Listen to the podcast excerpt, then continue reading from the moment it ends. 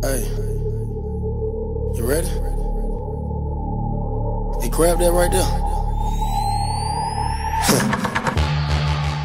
Fala galera, eu sou o Gabriel, esse é o Sete Letras Show! Na edição de hoje iremos falar sobre a série da Disney Plus, série do MCU, Falcão e o Soldado Invernal, que teve o final de temporada no sexta-feira passada, dia. Não vou saber o dia, mas foi sexta-feira passada. E a série que continua a história dos personagens da trilogia do Capitão América da Marvel e do todo o universo MCU aí. Nós já fizemos um, um Sete Letras Show sobre o Capitão América, sobre a trilogia Capitão América. Então, se quiser ouvir mais sobre essa trilogia, é só procurar no feed aí, episódio 50, alguma coisa. E para me ajudar nesse papo hoje, tenho eles, Fala galera, aqui é o Nelson. Hoje na Taberna do Manco, amanhã não mais Taberna do Manco, vamos trocar de nome. Mas eu estou aqui e, cara, se alguém nesse cast falar mal do discurso final do, do Sam Wilson, o bagulho vai ficar louco. Fala pessoal, meu nome é Júlio, eu sou a voz por trás do Rustcast e hoje nós vamos falar dessa série que me surpreendeu muito e eu tô só no passinho do Barão Zemo aqui, hein? Fala galera, Julito na área e, cara, mais uma vez a gente falando de Marvel aqui, porque o Gabriel não gosta da DC, vocês estão ligados, né? E é isso aí. Vamos Marvete na veia. Só uma pergunta antes da gente começar. Nelson, por que mudar? A Taberna é tão bom. Tão bom o nome. Ah, cara. Direitos autorais, tá ligado? Mano, é, é, é quase isso. Puta ah, que pariu. É quase isso. Foi um, foi, um, foi um rolê, mas vocês quiserem, depois eu conto em off aí. O bagulho foi meio é, pesado. É. Ainda bem que é antes da gente postar lá no, no feed do podcast. É, graças a Deus. Mas ele vai continuar sendo uma taberna. Vai trocar o, só o subtítulo. A iniciativa Podcasters Unidos foi criada com a ideia de divulgar podcasts menos conhecidos, aqueles que, apesar de undergrounds, têm muita qualidade tanto em entretenimento quanto em opinião, por aqui você tem a chance de conhecer novas vozes que movimentam essa rede. Então entre lá no nosso Instagram, o arroba Unidos, é só escolher e dar o play.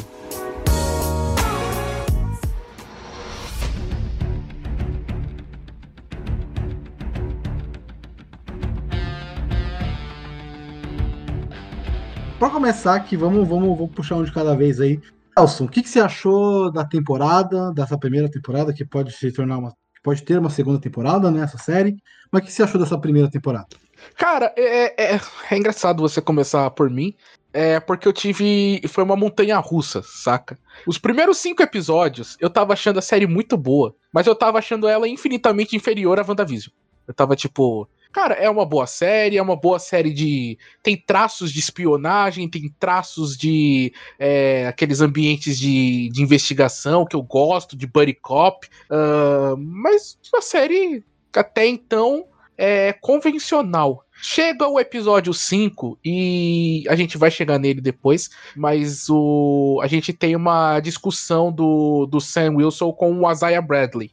E, cara, ali eu acho que a série falou, velho, é isso que a gente tinha para falar e é essa importância que a gente vai ter uh, como uma série aqui. O, tem também o lance do barco, que também tem várias coisinhas ali, várias mensagens pequenas, uh, não só sobre o, como contar uma história, mas como também você abordar certos assuntos, você abordar certos elementos dentro de um, da sua obra é, muito bonito, sabe? Muito significantes para quem é, quem é negro, vamos dizer assim. É, vamos botar os pingos nos is.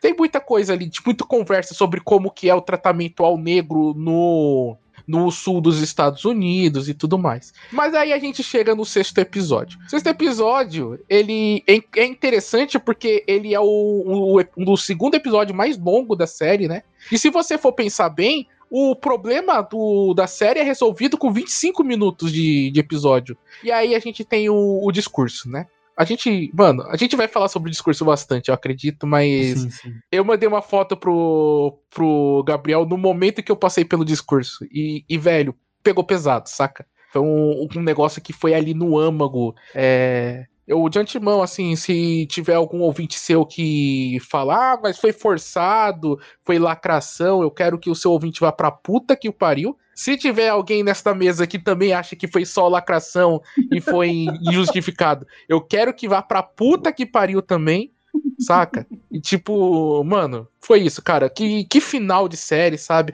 Eu vi algumas pessoas comentando, né, que a série derrapa no final. Eu quero que essas pessoas morram. E Não, é então, isso que eu até falei, eu até falei com o Julito um bagulho assim, mais ou menos nesse sentido. Que se você achou ruim o final da série, que eu não acho ruim, tá? Coisas na série que eu não gostei, mas o final, a história, o, o, fi- o ponto final eu achei excelente. Mas se você acha ruim esse final, se você achou ruim o discurso, se você achou ruim o, o que a série quis passar, o problema não tá na série, o problema tá em você Exatamente. ver você se tem algum problema aí, analisar o que você tá pensando. Mas aqui, continuando. Júlio, Júlio, Júlio, Júlio Rushcast. Você- O que, que você achou do, do- da continuação dos personagens? Tanto o Sam Wilson quanto o, o, o Buck Barnes. Esses personagens de- saindo dos filmes e pra série. Sim, sim. Antes de, de falar da continuação, eu queria só deixar claro aqui o quão surpreso que eu fiquei com a série de um modo geral, porque eu sou muito time Homem de Ferro a ponto de ter uma tatuagem do Homem de Ferro. Então eu nunca fui fã do Capitão América e acho que esse, esse legado continuou de- desde que surgiu ali o John Walker até também o, o episódio 5. E eu fiquei assim, batendo palma pro, pro Sam Wilson mesmo. Eu acho que o Sam Wilson foi muito bem desenvolvido. Ele saiu de um, um coadjuvante nos filmes, que eu acho que ele era um coadjuvante mesmo, para um senhor protagonista da fase 4. E o Buck, ele. Tanto o Sam quanto o Buck, eles entram numa, numa palavra que eu acho que tá definindo muito bem essa fase 4, que é a transformação. A, a Wanda, pegando um gancho da, da série anterior, né? A Wanda se transformou de Wanda Maximoff na Feiticeira Escarlate. O Sam Wilson se transformou né, de um coadjuvante Falcão pro Capitão América. O Buck transformou do passado dele obscuro para um herói de fato. Agora sim, ele é 100% herói, zero chance. Zero não, porque é Marvel, é quadrinho, tudo pode voltar. Mas 90% de chance ali dele cravar como herói 100%, sem chance de, de voltar a ter aquela lavagem cerebral da Hydra. Então, assim, eu acho que o Sam e o Buck eles vêm para essa fase 4 muito forte, principalmente no Capitão 4, que já foi anunciado também. Que já foi Eu anunciado. eles, sim, eu acho que eles esperaram para ver a reação do público com a série para anunciar e fizeram muito bem, porque foi muito bem aceito. Então, assim, eu acho que tanto o Sam quanto o Buck foram muito bem desenvolvidos. Em seis episódios, eles não desenvolveram o que eles. Eles desenvolveram o que não foram desenvolvidos em vários filmes. E junto com eles, parece que eles puxaram a fila que veio a Sharon Carter, veio personagens que vão entrar ali no- nos Novos Vingadores. É, o próprio Zemo também, ele voltou porque ele só tinha aparecido ali na Guerra Civil, fez uma bagunça e agora ele mostrou todo o poder que ele tem, toda essa manipulação. Ainda não é o Zemo da HQ, mas acho que todo, todos os personagens que a série deu um enfoque maior foram muito bem desenvolvidos no modo geral. Não é muito pai, né? O pai Zemo não é muito mesmo. Se pegar perto do filho, talvez. né? Mas eu gostei, eu gostei. Eu acho que vai vir Thunderbirds por aí. Essa série, acho que. Início Thunderbirds também aí do. Thunderbolts. Thunderbolts. Thunderbirds é pássaro do trovão, é o. Caralho, É o Thunderbolts, é, X-Men que morreu em Krakoa, caralho. Na verdade, Vocês entenderam. Thunderbirds, eu, eu, eu, eu lembrei daquele desenho de marionete. Eu viajei agora, mas em Thunderbolts, desculpa. Mas acho que vem ainda mais com o final do John Walker, que virou agente americano. Enfim, tem muito. A Madrame Hydra. Thunderbolts ou, ou Vingadores Sombrios. Vamos ver como que eles vão adaptar pro. mas- É que o Vingadores não tem nada- Sombrios, ele é uma evolução natural dos Thunderbolts, saca? Então, tipo, de uma forma geral, o um é o. o- eles são a mesma coisa, o Não, seu sim. cerne. Mas, mas eu acho que eles não vão apresentar primeiro os Thunderbolts para depois virar Vingadores Sombrios. Eu acho que pro MCU eles vão escolher uma denominação e já vão apresentar, tipo, pá, o que, que vai ser, entendeu? É, mas acho que vai ser, eu acho que vai ser um nome diferente pra não ficar confundindo. Vai ser Thunderbolts pra tipo, ter a divisão mesmo. Uns são os Avengers e os outros são os Thunderbolts. Aí que são a galera... Pode até ser meio tipo o que, o que é o Esquadrão Suicida nos quadrinhos, né? É. Que o nome de verdade é Task Force X, né? E só que o, o apelido é. O apelido é Esquadrão Suicida. E aqui no- na Marvel eles podem usar a mesma coisa, sabe? O apelido é Vingadores Sombrios, mas o nome de verdade é Thunderbolts, tá ligado? Aham. Sr. Júlio Gomes, Sr. Julito, meu parça. É, acho que é o momento mais difícil aí pra você agora é esse. É a vilã. Eu, eu, eu, eu, eu, particularmente assistindo, eu senti falta de vilão. ligado? Uhum. Vilão de peso mesmo. Porque o Zemo não é vilão. A Sharon Carter não é vilã no- na série. Ela se mostra uma vilã no final ali e tal. Spoiler, fudido. Mas ela se mostra uma vilã no final. E os apátridas lá, eles não são vilões também.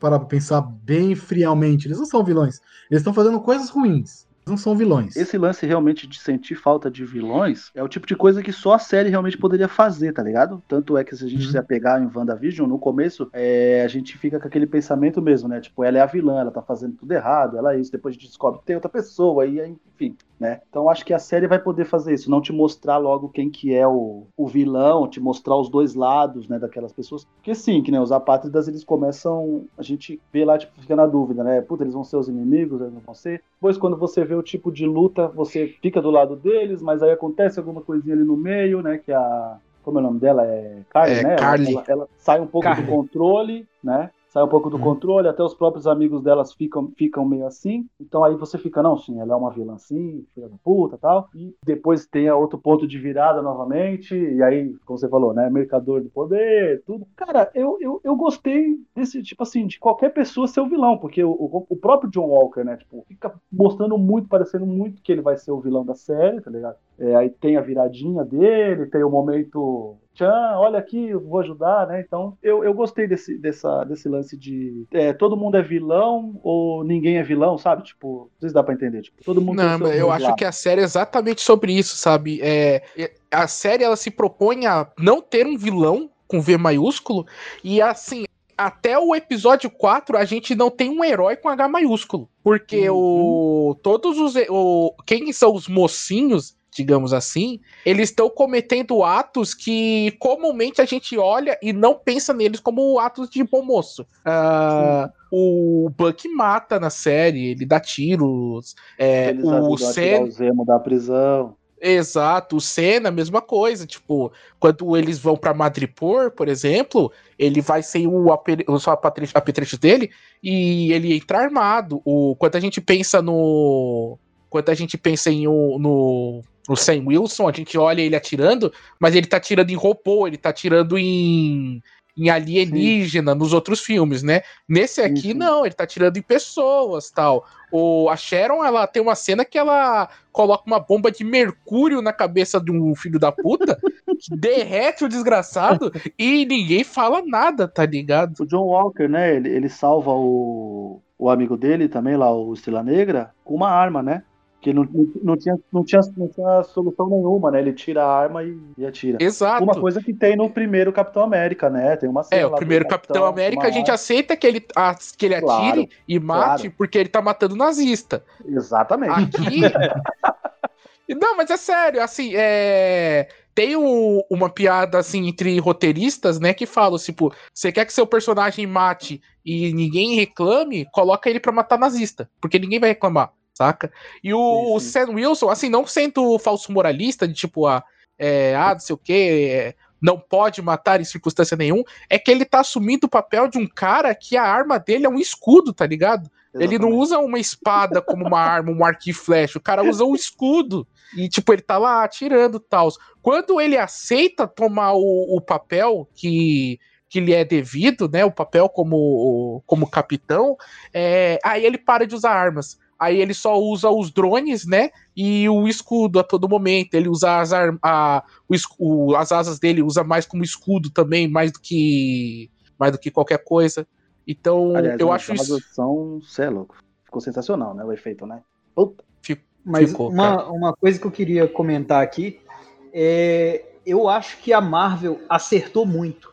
Porque não colocar um vilão vilão, nem colocar um herói herói, dá tanto gancho pra ter uma segunda temporada, agora que a gente já sabe quem são os heróis, já sabe quem são os vilões, e ao mesmo tempo a série não vê seis episódios, não ia dar tempo de desenvolver toda uma história pra mostrar, é porque assim, foram ali os, os Flag Smashers, a gente nunca tinha visto no MCU. A Sharon Carter no, no lado fora da lei dela, a gente também não tinha visto. A Condessa, a gente não tinha visto. O John Walker não tinha visto. Então, desenvolver em seis episódios, plot de quatro pessoas ali que agem contra a lei, para não chamar de vilão, ia ficar muito corrido e ia- eu acho que ia dar um final bosta.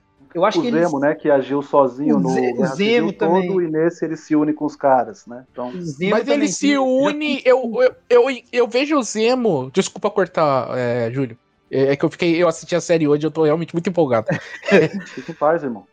Mas o, o Zemo, ele. é, as pessoas falam, ah, não sei o que, não é o Zemo dos quadrinhos. é, ainda bem, saca? Só que eu acho que esse Zemo, ele. Não, é verdade, mano. O Zemo dos Sim, quadrinhos sim, é um- sim, uma sim. criança mimada É, que usa uma touca roxa e uma espada, tá ligado? E, e ele fala com sotaque alemão, tenta ser, sabe, o, você não, eu não aceito o Zemo no mundo mais real, que é o mundo dos do que tá no MCU, dando ordem pro homem radioativo, tá ligado? Chegar no Dinamo Escarlate e falar pra ele que tipo é ele que manda. Tipo, não, cara. Mas esse Zemo, ele é mais carismático até, ele é um cara Mas Tem horas assim que mais você- pra frente você acredita, né? Que ele vai poder mandar em alguém. Esse É, do então, MCU. tipo, ali na manha, tá ligado? Na safadeza, na malemolência. E ele, e assim, o palco tá aberto, né? O, o, o Júlio, eu acredito, eu tenho certeza que sim, mas os outros membros da mesa estão. é, vocês conhecem o, o que são os Thunderbolts nos quadrinhos? O Ga- o Gabriel é bem apaixonado por eles. Sou não, sou não, sou não. Eu conheço pouco. Então, o- se você pensar que o. Assim, os maiores vilões da Marvel estão presos na balsa hoje em dia, né? Porque ela foi apresentada em Guerra Civil como esta super fortaleza que ninguém escapa, mas todo mundo escapa no final. E você coloca um personagem como Zemo lá dentro, é, te dá essa, essa ideia assim de tipo. Primeiro, se acontecer alguma coisa e eles precisarem agir ali dentro, o Zemo pode se tornar um líder rapidamente, saca? E ele tá com o, o final, a conversa da Condesa com o, com o agente americano, deixa bem claro que, tipo, ele tá conversando com o pessoal de fora, mesmo estando numa prisão de segurança máxima. Ele deve estar no, no em Bangu, né? O que me le... Eu ia falar isso, o que me leva a crer que a balsa fica no Brasil. A balsa fica no Brasil com certeza, cara. Não, mas tem uma teoria aí, tem, uma, tem um pessoal falando que talvez a Condessa esteja no filme da Viúva Negra. Não, Então, Vai- eu acho que já tá confirmado, não tá não? É, tá confirmado, tá confirmado. Ah, então Confirmado. maravilhoso, que ela vai recrutar o Taskmaster também. O treinador, exatamente. Nossa. Exato, porque se você for ver no. Se você for ver na. A, a forma como ela é apresentada, ela não tem nenhuma. Nenhuma explicação de nada que ela tá entrando ali, saca? Então, tipo, fica muito com cara de personagem que a gente já conhece. É porque a viúva ia ser antes do, do, do Falcão, né? Sim, O essa aí bem antes. ia sair antes. A viúva ia Mas sair em assim- abril do ano passado. Sim. O, eu- eu achei muito. Eu fiquei muito feliz, na verdade, do Zemo do MCU aparecer de novo. Porque se a gente for analisar o Zemo da HQ, ele só quer colocar adesivo na cara do Capitão América e fazer igual fez com, com ele, né? E Sim. agora a gente tá vendo um cara que, pô, o- ele conseguiu fazer lá o. Dando spoiler do último episódio mesmo, foda-se. é, ele conseguiu fazer com que o, o motorista dele lá explodisse o carro que ficava com os últimos. Os, os últimos três que tava seguindo a Carly. É, ele preso, ele conseguiu fazer toda aquela rebelião para sair junto com o Buck e com o, o Sam. Depois ele lá da balsa, parece que ele já tá em contato com a Condessa. Então, assim, eu, eu posso estar errado de lembrar assim, mas de inteligência de todos os vilões que apareceram desde o primeiro Homem de Ferro até hoje, eu acho que ele é o mais inteligente. O Loki é o mais esperto, mas eu acho que ele é o mais inteligente a ponto de poder é, comandar esse grupo. E como ele precisa de alguém do lado de fora, aí entra a Condessa, que vai ser a pessoa responsável por recrutar todo mundo. Se, tipo, foi o único, outro- na teoria, que ganhou, né? É, ele ganhou. Ele terminar o Guerra Civil, ele ganhou. O objetivo dele era Ganhou. separar os Vingadores, ele separou os Vingadores. E, inclusive, se você a gente pensar bem, o último filme dos Vingadores foi Capitão América Guerra Civil. Porque no Guerra Infinita não há uma equipe Juntos, de? Vingadores. Sim, E são, no- são três equipes, né, teoricamente. É, então. E no Ultimato também. A gente não tem de fato uma equipe Vingadores. Tem a equipe lá que volta no tempo depois, mas é meio que um catadão de herói. É o que sobrou, né? É o que É, no, sobrou. no- que no- sobrou. no ulti- no Ultimato a gente ainda tá vendo o resquício do que o Zemo aprontou, né? Sim, Isso, cara. Capitão, depois que o Tony Stark volta, a treta é por causa do, do, Guerra Civil. É, exatamente. Você estaria do meu fala, lado. "Ah, a, gente ia perder, quê." a gente ia perder junto, não era isso que você falou? né? Exatamente. sim. Nossa, essa parte é muito O Zemo, o Zemo ele foi o único que venceu a- a- a- os heróis. Tudo bem, o Thanos conseguiu dar o estalo, matou metade da galera e tal, mas beleza. O, Zemo conseguiu, na, na ideia, na inteligência, vencer os caras. E, na, pura safadeza e buscando conhecimento, tá ligado? Ele, em nenhum tipo, momento tipo, ele. Debilou. É, então. Ele não pega em Nossa. arma, né? A única vez que ele pega em arma é no final, lá quando ele vai se matar, que o Pantera não deixa. E aí chega um Zé Ruela, um, um Mela Cueca, e fala: ah, mas esse Zemo é uma merda! Ele não tem nada a ver com o Zemo dos quadrinhos! Tipo, vai, vai te catar, Ainda filho bem, da né? puta! Nossa, ainda bem, cara! Mano, imagina se o, o- o- Se em vez desse grupo de apátridas fosse o apátrida no, na série. Ia ser uma Nossa, merda, aquela- Aquela mano! roupinha branca, né? Adoro.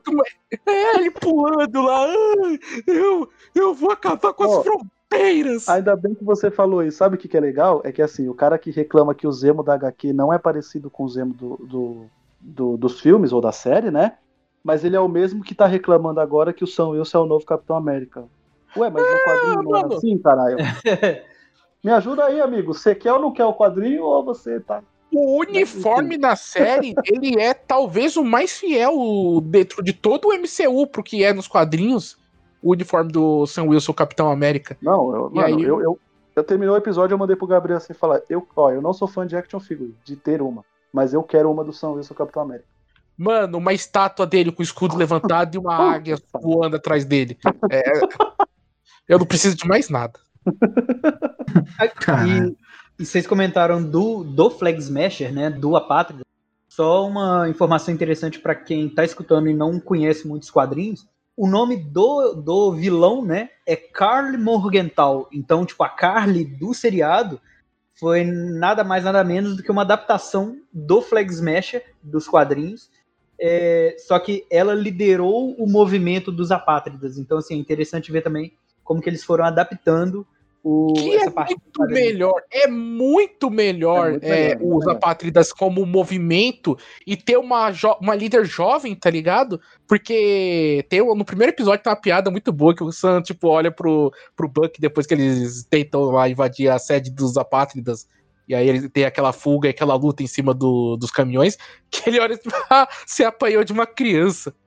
Caralho, vocês, vocês são muito trouxa, velho. E, e é isso, sabe? Tipo, mano, é, o vilão hoje em dia, o cara que é o perigo, não é mais o tio musculoso que faz bodybuilder e, e usa, tem um lança-granadas. O cara que é o perigoso é a criança que sabe hackear contas no, no Twitter, tá ligado? Esse que é o, o cidadão que pode mudar o mundo, o grande vilão que a gente pode ter, é um hacker, é alguém que vai destruir o, o, as coisas pelo, pela fragilidade digital delas.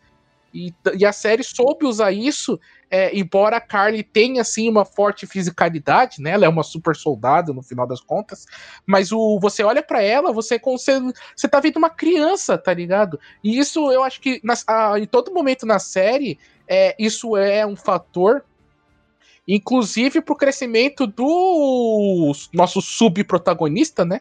Que é, ele é um pouco menos impactante a sua transformação na série, mas eu acho que ele é um ele tá bem representado igual, que é o Soldado Invernal, naquela questão de tipo, tem uma hora que o, o, o Zemo, ele vai para matar o Zemo, né? E ele foge e tal, e o Zemo tá lá esperando por ele, ele meio que tipo tá OK com aquilo, né? Que ele já fez, ele já fez mais do que ele que, que ele tinha que fazer. E aí o ele fala, mano, você sabe que só vai ter uma forma disso acabar, né? Que é matando a Carly. E você vê que parte do Buck ainda tá lutando contra isso, sabe? Ele ainda tá. é, tipo, tentando descobrir qual que é o lugar de que um ex-assassino da KGB tem neste. no mundo, sabe? E no mundo onde o parceiro dele é o. representa tudo que é de mais puro e sagrado da, da- do planeta Terra. Então, tipo, eu Uhum. acho. Sabe, é, são esses pequenos questionamentos. Que, pequenos não, são grandes questionamentos que a série faz e que faz com que ela seja é, muito mais do que uma. Eu vejo muita gente falando que Falcão Soldado Invernal é só uma série de porradaria. Sabe? Eu acho que a pessoa que, assiste, que acha isso, ela assistiu a série errada, velho. Na moral. Uhum. Ou assistiu no mudo, né? Porque. Eu, não- eu, eu não julgo porque dá pra ver assim, entende? É isso que eu quero dizer, assim. É, até dá Não, pra ela ver é assim, muito mas não é pra você como uma assim. série de porradaria, mas ela não é só uma série de porradaria. Sim, sim, sim. É, tem uma, tem um também aí, falando dos apátridas, né? O, eles tiveram que ser alterados algumas coisas deles por causa do, do coronavírus, né? A gente sabe disso. Foi- Teve filmagens dos apátridas. Eles iam lançar uma bomba e ia causar uma pandemia, mas ia causar uma doença. Aí a galera ia morrer. E a ideia era tentar recriar o que o Thanos fez, tá ligado? Mostrar que o Thanos estava certo. Mas a pandemia não permitiu, né? E teve que ser mudada essa parte do roteiro deles. Quando a gente gravou, Gabriel, aquele episódio sobre Capitão América, eu lembro que eu cheguei a falar pra você sobre um arco do, do Capitão América que se chama. ah, é, eu não lembro qual é o nome em português, é, é Mad Bomb. É, a bomba. Uma bomba da loucura, a bomba da loucura, assim, nós. É, a tradução seria alguma coisa assim. Eu, eu li ela em português e eu, não- eu não lembro o nome da história em português. Eu sou um idiota. Mas, basicamente, o contexto dela é mais ou menos esse, sabe? É, tipo, é, um vilão ele estoura uma bomba e essa bomba começa a alterar. Só que ele, ele começa a alterar a psique das pessoas, as pessoas ficam violentas. Tipo aquele filme Kingsman, tá ligado? E aí sim. o capitão e o, e o Falcão tem que lidar com essa situação tal. Então, tipo, eu acho que essa ideia, essa história, ela é importante demais pro, pra galera que tá fazendo as histórias da Marvel, que, tipo, de volta e meia ela aparece, assim, como uma, uma tentativa de fazer essa adaptação, sabe?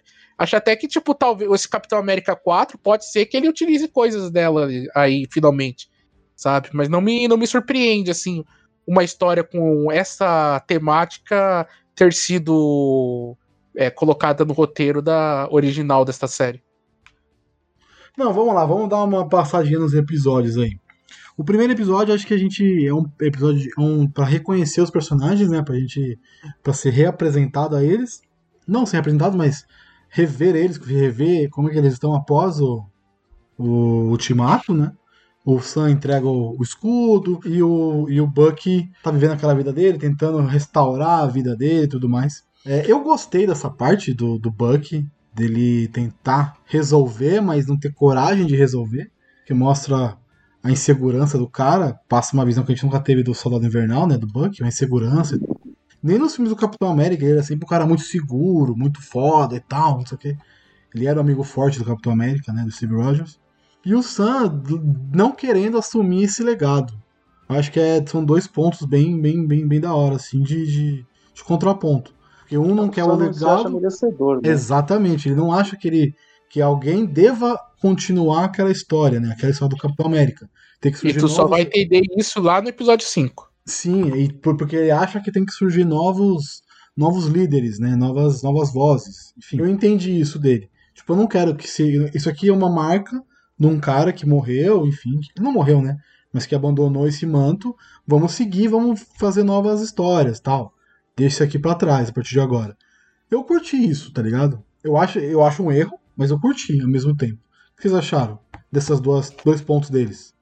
Olha, eu achei bem interessante essa começar a série com essa esse, esse dilema moral que o Sam passou, porque inicialmente quem, quem assistiu né, o final lá do, do último filme mesmo viu que o Buck e o Steve já tinham conversado que o escudo ia ficar com o Sam e meio que assim, ah, o óbvio é que vai ter a série do Falcão, ele já vai começar treinando com o escudo e tal. Só que, tipo, aí já vem aquele primeiro choque. Ele não quis continuar o legado. Ele teve os motivos dele, que ao longo da série ele tenta explicar pro Buck. O Buck não compreende, também não, não entende, né? Até mesmo no.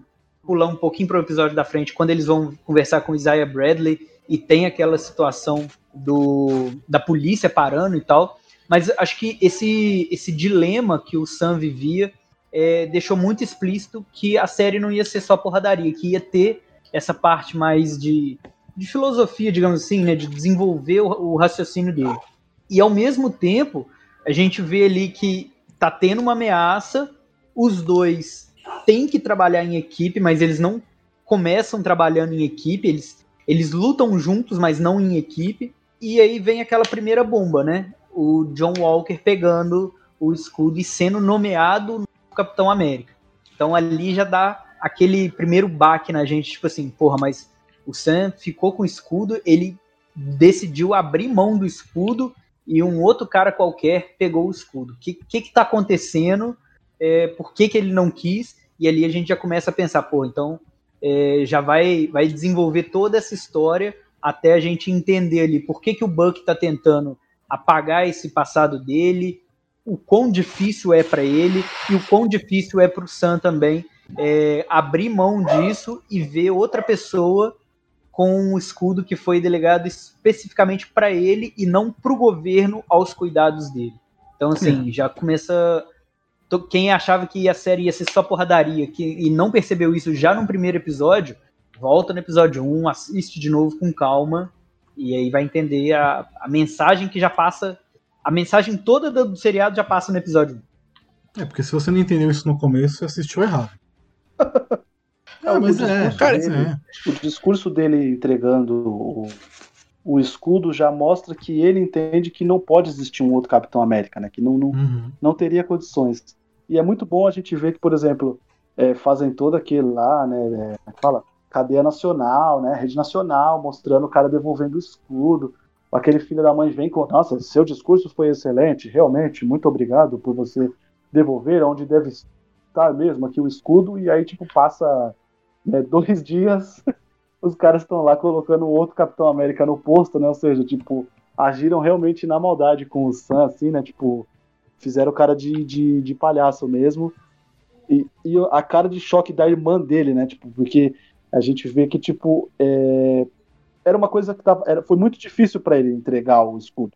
Por mais que ele entendesse não ser merecedor do. do por, por, mais que ele se, se achasse não merecedor do escudo, é, aquilo ainda era muito importante para ele. Tanto que, para mim, o mais sensacional quando ap apresenta o soldado, o agente americano, como Capitão América, é a cara da irmã dele, tá ligado? Ela tá tipo assim: isso vai arrebentar o meu irmão. É muito foda isso. Um, deixa eu dar uns dois centavos aqui. Primeira coisa, eu acho muito incrível a iconografia que a Marvel conseguiu fazer com o escudo do Capitão América a ponto de, tipo, ele não é uma arma mágica como o Mjolnir do Thor, ele não tem lá grandes. É, uma capacidade de guerra incrível como uma armadura do Tony Stark, mas talvez ele, por isso, ele seja o, o, o, o objeto né, de um Vingador que seja mais querido uh, pra gente e pro pessoal que tá dentro da série, né? Pro, pros cidadãos americanos e tal depois do Ultimato para o cidadão de todo o planeta, né? Vendo o que, que ele fez para salvar a vida de todo mundo ali. Eu acho que isso. É, a todo momento eu pensava na série como que a Marvel conseguiu transformar o escudo do Capitão praticamente um, uma arma mágica durante, durante os anos. E a segunda coisa é sobre esse debate do porquê que o Sam não aceitou. Eu vejo que tem muito ali também.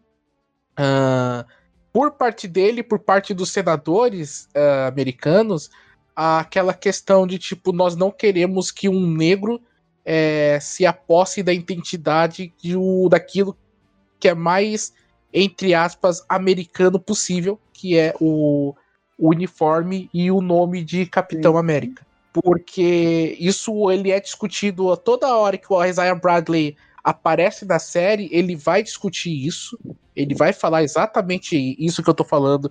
Ele, ele coloca na série com todas as palavras de que ninguém nunca vai aceitar um Capitão América Negro.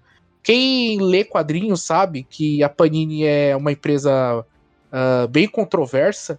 E uma das histórias mais importantes do Capitão América é justamente a história que conta a origem do Isaiah Bradley, e ela nunca veio para o Brasil. Ela é inédita ainda mas o nome original dela é traduzido livremente seria Capitão América vermelho, branco e preto.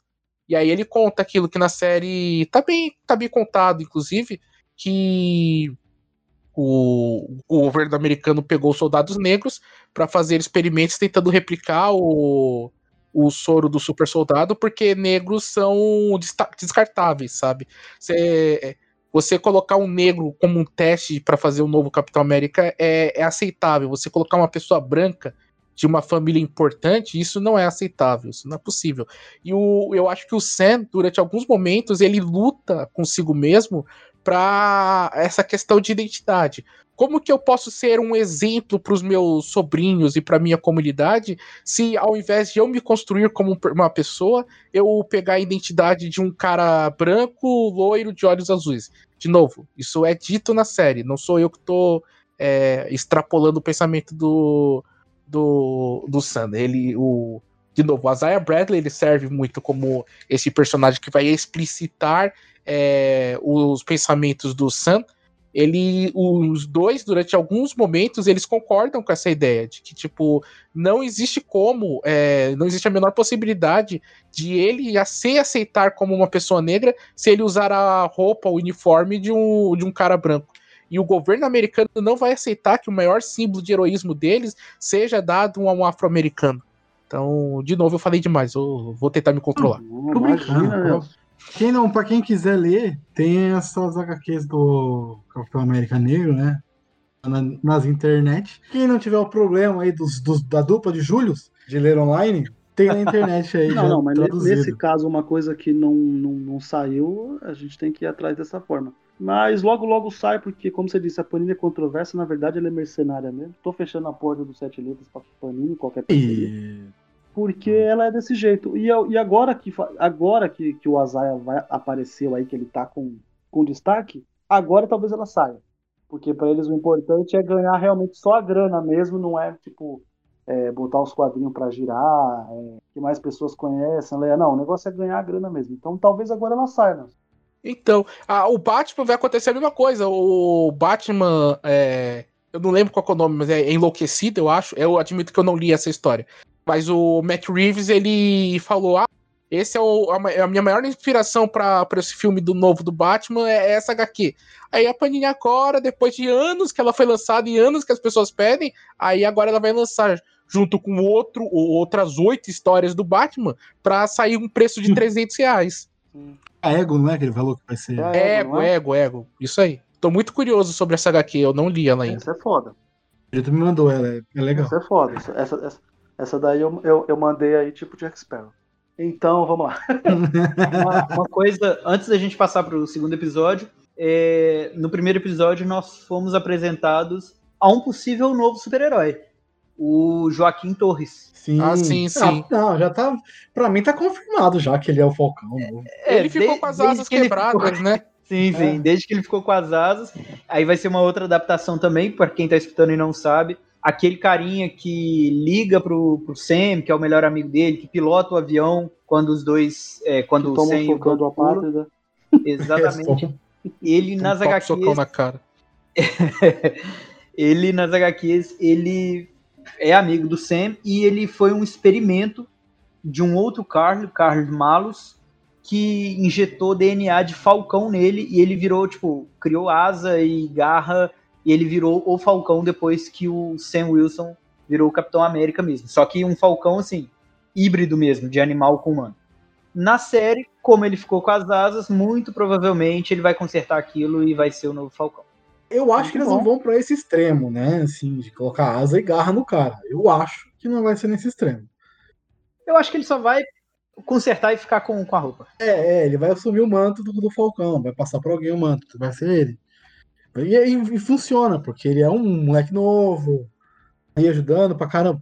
O início do primeiro episódio, a gente não falou aqui, mas a, a dele tentar pegar o Batroc lá nos, nos helicópteros, mano, aquilo é maravilhoso. Maravilhoso Sim. aquela cena. É cena de filme, não é cena de série. A cena do avião, dentro do avião já é animal, né? Ele já apresenta uma coisa que vai ser muito importante pro resto da série, que é a discussão sobre o que, que são fronteiras. Porque sim, sim. o deadline do Falcão é você precisa parar o Batroc antes que ele entre na fronteira. Aí eu não vou lembrar de qual país que é. E aí, tipo, ele já começa a conversar sobre. Sei que era na Tunísia, mas é... Tunísia com quem eu não lembro. Líbia, é, então. não sei, não vou lembrar de cabeça, não vou lembrar. Eu não vou lembrar também. Mas ele já dá o primeiro, a primeira conversinha ali de tipo, ó, é, fica de olho nesse tema de, de fronteiras, porque isso vai voltar e vai ser importante pra série. Aí no segundo episódio, né, a gente. Não é pro segundo, o segundo é o do, do John Walker? É, o Sim, segundo é tem- que começa com a apresentação do John Walker, né? Que é naquele ele lá no estádio. no estádio, né? Que é legal. Assim, eu entendo eles colocarem o John Walker porque ele é um soldado perfeito. Mas se a gente voltar lá pro primeiro Capitão América, qual é a explicação que o cientista dá, né? Não é o soldado perfeito, é o homem perfeito, é o homem bom, né? Não é o soldado bom. É. O homem bom. Isso que é o muito legal, porque eles não entenderam isso, né? O Steve Rogers era um acaso. Foi um acaso. E aí eu vou chamar o Júlio, porque eu tô ligado que esse- ele tá quietinho aí, mas eu tô ligado que ele gosta do agente americano nos quadrinhos também. Então Eu- se eu- eu apresenta gosto aí, mesmo. homem. Não, não, na verdade, assim, eu, eu, li, é, eu li poucas coisas que tem o agente americano, porque a gente tem esse problema aí, né? Ele é um herói mais antigo. Não, não sai muita coisa que tem o agente americano, essa é a verdade, né? E o que eu gosto no fato dele é que no começo ele tenta impressionar o Capitão América, tá ligado? Geralmente, na, na- em qualquer aventura que ele esteja. E depois ele meio que tipo assim, ah, foda-se, ele não quer ser impressionado, não vai ser isso, e aí eu vou pro que preciso. E ele é um cara violento, né? Tipo assim, ele não tem realmente, porque é aquilo que o que é como o MCU é bem fechadinho, é aquilo que aquele doutor lá que fez que fez o, o, o soro do super soldado fala, né? Tipo que Dr. Erskine. é, que tipo, num homem bom vai aflorar o que há de bom nele, num homem mau vai aflorar o que há de mal nele. E aí faz todo sentido lá na frente, né? Porque a gente não sabe realmente o que aconteceu na guerra. Você lembra que quando ele começa, quando ele conversa com o Estrela Negra, gente, eu falo Estrela Negra porque eu não lembro o nome do cara, velho.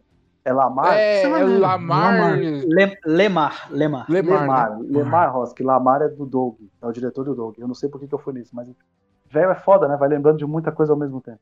E, É a idade. quando ele tem a hora que ele fala, é exatamente isso, né? Tipo, o que a gente fez na guerra não foi heroísmo. Aí você já fica pensando, caraca, o que será que aconteceu, né? Então. É, ele fala que ele o- ali a chance de fazer pelo menos uma vez ele fazer a coisa certa, né? É, então, e aí você fica pensando, o que, que esse cara fez na guerra? Mas, pô, é- afinal, é guerra, né? Então, tipo, não tem muito que. A gente só perdoa, como o Nelson falou, né? A gente só perdoa a guerra quando a gente vê a história do lado de quem era contra os nazistas, né?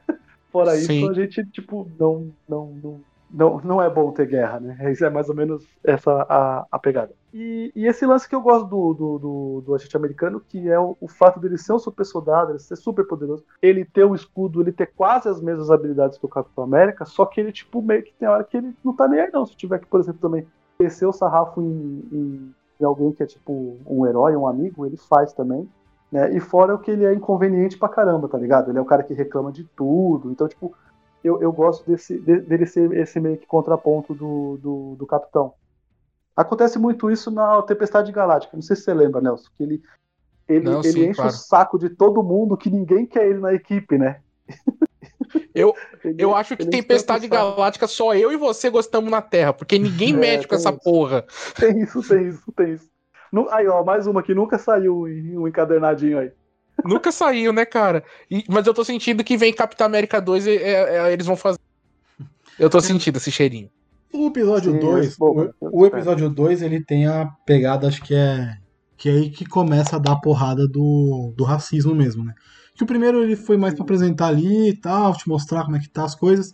Tem o negócio de colocar um Capitão América branco, loiro, enfim, de novo parecido com o Steve Rogers, parecido com o Steve Rogers, pelo amor de Deus. Sim. Chris, Só que Evans, com cara de bocó. Chris Evans é maravilhoso, não tem como substituir aquele homem. não, mas o, o Sabe aquelas harmonização facial que dá errado? é, deu, deu muito errado ali. Ficou zoado. Tá, mano, o maluco é estranhão, velho. Sei lá, ele parece o cara do Up. Não ficou parecendo um vozinho do Up, o? O queixo dele é que- quadrado, tá ligado? Só que não é É, aquele aí- quadrado aí que legal, tá. tipo do Stallone. Então, mas aí que tá. Você percebeu que eles, eles fizeram exatamente isso pra ficar desse- dessa forma no final do sim, episódio? sim, sim, sim. Porque sim. depois, no segundo episódio, quando tem a hora que eles vão salvar lá no- na cena do trem, pode ver que, tipo, o, o capacete não tá estranhão daquele jeito. Ele já tá, tipo, mais ajustadinho, tá ligado? É pra dar impressão o- ruim, né? É, a- Mas aí eles a- a voltam barba com essa piada tá um no último né? episódio. Então foi proposital. A Marvel é uma desgraçada. Ela é, pra É, deixar ela com a é impressão ruim mesmo. caramba. Exatamente. Que você olha e fala, mano, nem tem imponência de Capitão América. É. esse. Tira esse cara daí, tá ligado? Pelo amor de Deus. Mas no segundo episódio a gente é apresentado, né? O, o, o, o, o Buck leva o Sam pra conhecer o, o Isaiah Bradley. Nossa. E é uma Esse cena episódio muito é forte, né? Porque o, Esse O- episódio já é tão poderoso, mano. Nossa senhora. Depois da, esse- da- depois da cena com a Isaiah, né? Que também é uma cena muito forte, que ele não quer papo com, com o Buck, né? Não é porque você deixou de ser assassino que você deixou. Não é porque você não mata mais, você deixou de ser assassino. Nossa, é uma frase é- muito mano forte céu. isso. Puta que pariu. É muito foda. Eu queria ver um flashback do Isaiah arrancando o Eu braço. também. E vocês se ligaram o que, que é o. Você sabe quem é deles, o, né? neto, o neto dele, né? É o Patriota? Sim. Patriota, né? É o Patriota. Patriota. Exatamente. Mano, esses novos Vingadores estão vindo que vem quicando, cara. Os novos Vingadores sendo caralho, velho. Vai Puta ser os pariu, novos ou mano. os jovens?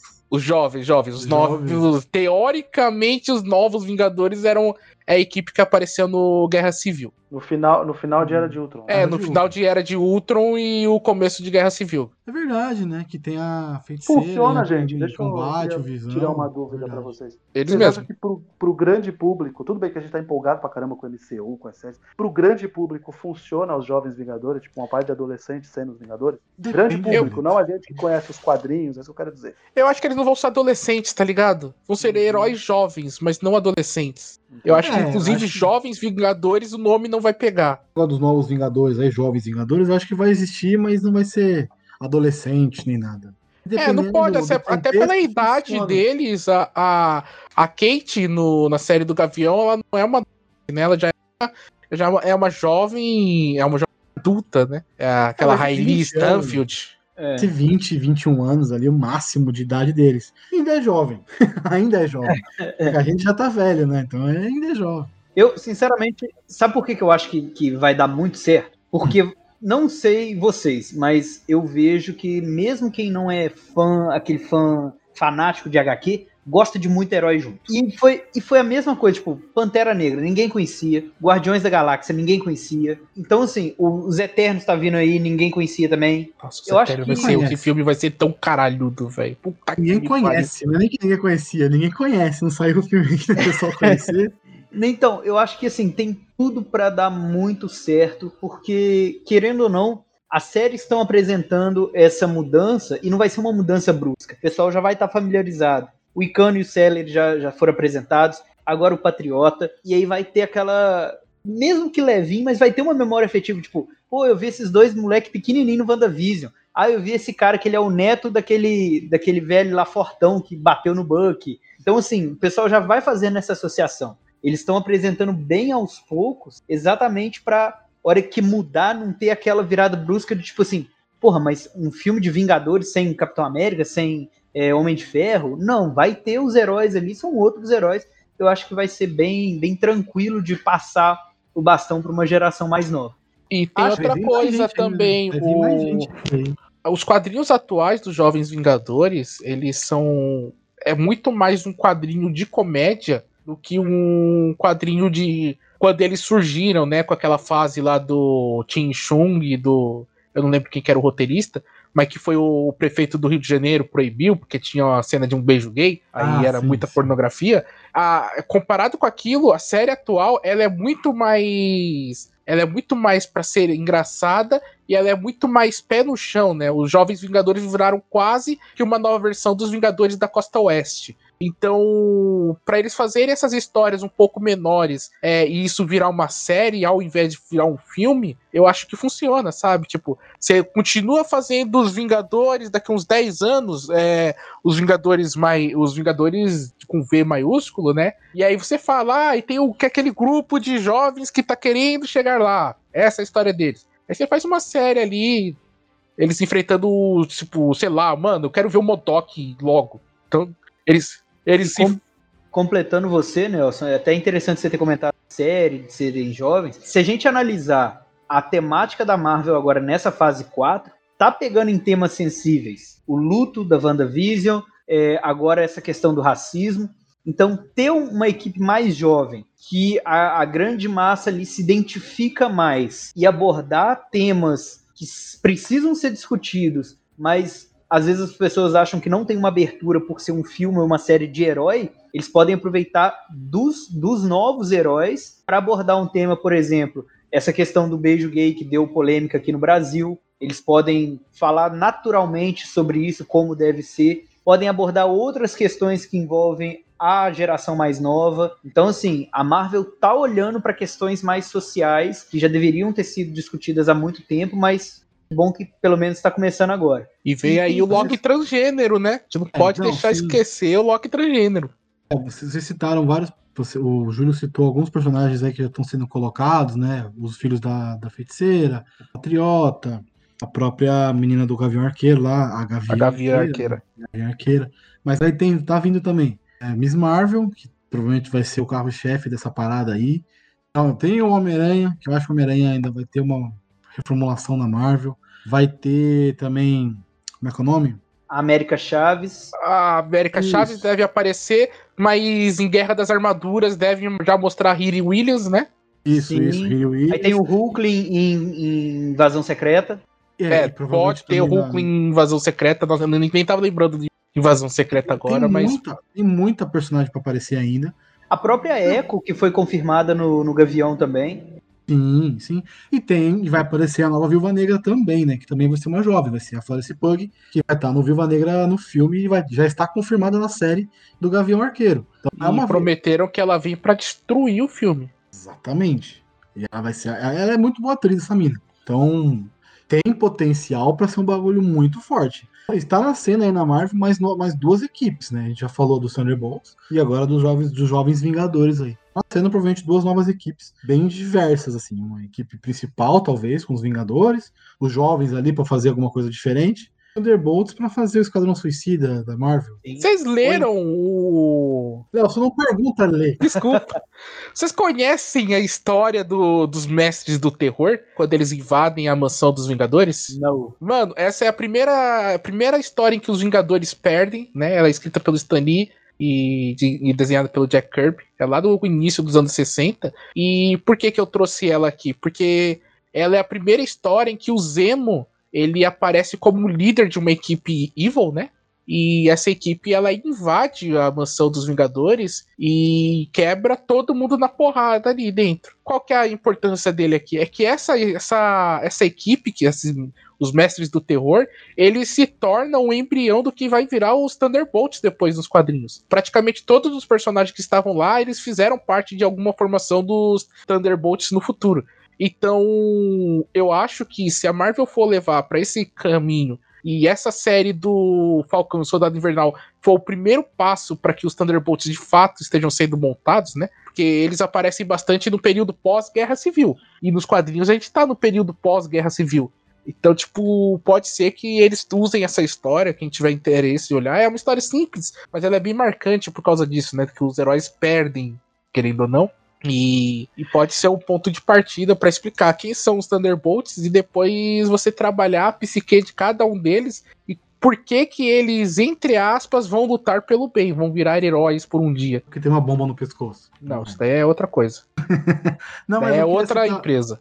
outra É a empresa de assassinos psicopatas. pra galera que faz isso aí. Mas eu queria fazer uma última pontuação do episódio 2. É uma das cenas finais, que é a cena da, da prisão do, do Buck. Mas o policial tenta levar o Sam. né? Ele tem um ato ali. É de racismo, porque é o Sam. Entre o Sam e o Buck, quem que eu vou pre- prestar mais atenção? No Sam. Tá na cabeça maluca dele. Né? Achei essa cena muito pesada e forte, assim, de, de visual, porque eu assisti muita coisa no Oscar para fazer cast sobre Oscar, para gravar live sobre Oscar, enfim. E tem um documentário, document, tem, um, tem dois documentários e um curta, tá na Netflix, e um tá na Prime Video. O curta, o documentário da Prime é Time, que é um documentário de uma mulher de 20 anos tentando salvar o marido da, da prisão, tirar o marido da prisão e tal. O cara foi, uma- o cara roubou realmente um banco, mas ele pegou muito tempo de cadeia, coisa que outras pessoas não pegaram, tá ligado? E Uhum. era- era Pessoas com crimes semelhantes, não pegaram mas foi isso. É, e, e também tem os o, o docu- documentário da Netflix, o Canção para Latasha, é de uma menina de qui- de 15 anos tal, e o Curta, Dois Estranhos, que foi o que ganhou o Oscar, inclusive, e fala muito sobre isso, que bate muito nisso, que o policial, não importa o que o, o negro estiver fazendo, ele vai atrás dele, independente da situação. É, o documentário pega muito isso, tem até uma representação bem gráfica do que aconteceu com George Floyd e tudo mais. É um documentário muito, é um curta muito legal, muito forte também. E eu senti essa pegada muito nesse episódio, de tipo, caraca, eles estão colocando isso também aqui. Estão colocando que o policial vai, independente do que aconteça, o negro é o culpado, o negro é o problema. E é legal porque eles, ah, eles levam até numa pegada meio. como se fosse uma piada, né? Porque depois o policial pede um autógrafo pro, pro Sam e tal. E. E olha, tipo, tipo, É, então. E aí tem outra coisa que é, que é interessantíssima, que é uma coisa que o, o Sebastian Stan, ele é um bom ator. Ele, às vezes, o, o- as pessoas não dão o devido crédito a ele por ele ser bonito. Essa que é a real. Porque, ah, ele é só o galãzinho, com cara de determinado, não sei o quê. Vamos sonhar com ele ficando com o Capitão América. Não, ele é um. Antes de tudo, o Sebastian Stan é um bom ator. E você vê que quando o policial para, ele acha que ele tá sendo parado por causa dele. Porque quem é o assassino é, da dupla? Quem é o, o cara que fugiu da, da sessão da terapia? Quem é o cara que, diferente, né? O estrangeiro dentro da comunidade que ele tava falando? É ele, não é o Sen. Querendo ou não, o Sen tava, o Sen tava é um negro andando em um bairro de negros. Então, ele é o cara estranho. E aí, quando ele vê que quem é parado, quem tá sendo atacado, digamos assim, pelo policial é o Sen, ele fica meio perdido, assim, meio perplexo, tipo, que, que tá acontecendo, sabe? O que que. O cara não fez nada, que ridículo, ele é um vingador, pelo amor de Deus. É bem isso. Eu só achei, eu achei a cena bem impactante, assim.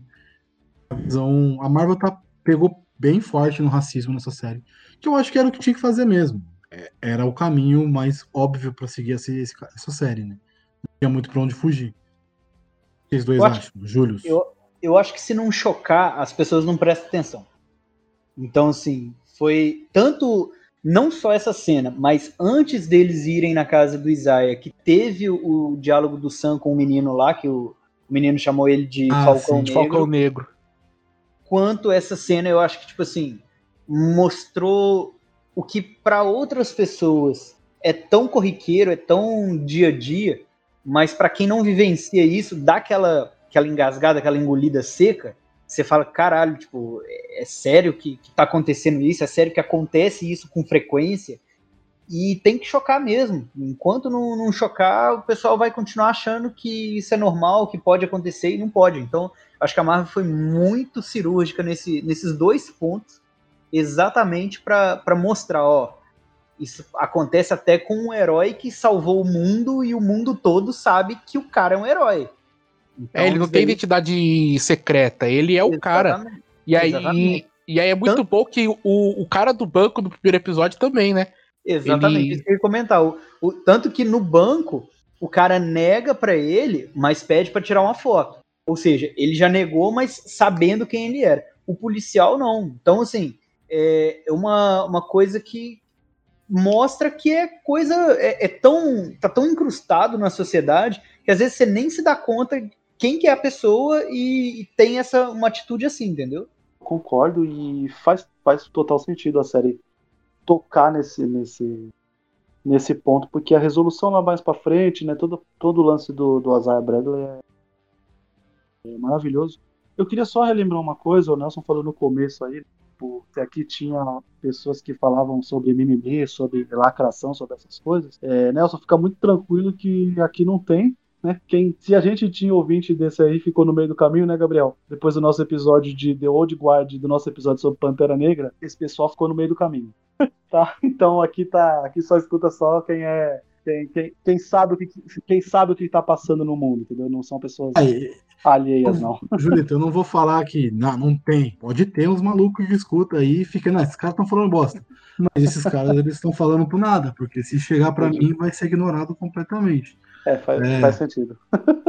Don't feed the troll, don't feed the troll, é isso. É que é complicado, velho. Eu, eu gosto, eu queria, enquanto o Gabriel me chamou pra fazer esse podcast, eu já, eu já tinha pensado em começar de uma forma é, ofensiva, já pra pessoa ficar, tipo, é, falando por- bom português, pra malandro ficar esperto, tá ligado? Pra que tipo, o cara saiba que, mano, não é porque você vive no país das maravilhas dentro da sua cabeça. É, fumando um formol, feito um idiota, tomando cândida achando que é iogurte, que o mundo aí fora é bonito e é tranquilo, saca? Tá certo. Não, Caraca, concordo. melhor definição. Mas É. é aquela coisa também. Se, se tem um- algum racista escutando a gente até agora, que ele vá se fuder, mas continue escutando pra gerar engajamento. Exatamente, exatamente. O engajamento tem que manter, tá certo. Tá certo. Não, mas vamos lá, vamos aqui, vamos avançar aqui para o terceiro episódio, que é o episódio, Adorei, Júlio, adorei.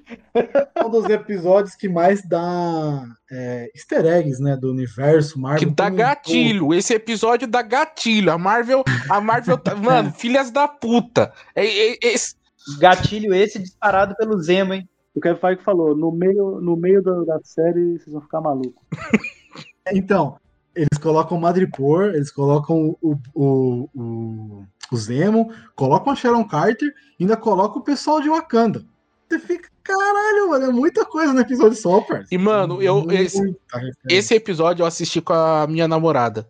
É, ela tava aqui em casa, ela dormiu, tipo, ela tava dormindo. Eu falei, vou assistir aqui a série enquanto ela dorme. Aí ela acordou. Aí teve um momento que eu tive que pausar assim. Eu falei, mano, o Kevin Feige é muito arrombado. Aí ela, por quê? Aí eu, cara, a gente tá em Madripoor. Eles estão discutindo que tem um cidadão chamado Mercador do Poder é, que, mata e acontece, então ele precisa de um, um assassino, talvez um, um cara de, de terno branco com um tapa-olho e, e fumando mesma cachimbo. E aí depois a gente tá vendo. Aí era uma discussão da Carly com o japonesinho, o brother dela. E aí eles estão falando sobre superpoderes em frente a uma casa que tem um X na frente do portão. Aí eu falei, ah, Sim, não, é mano. Da puta.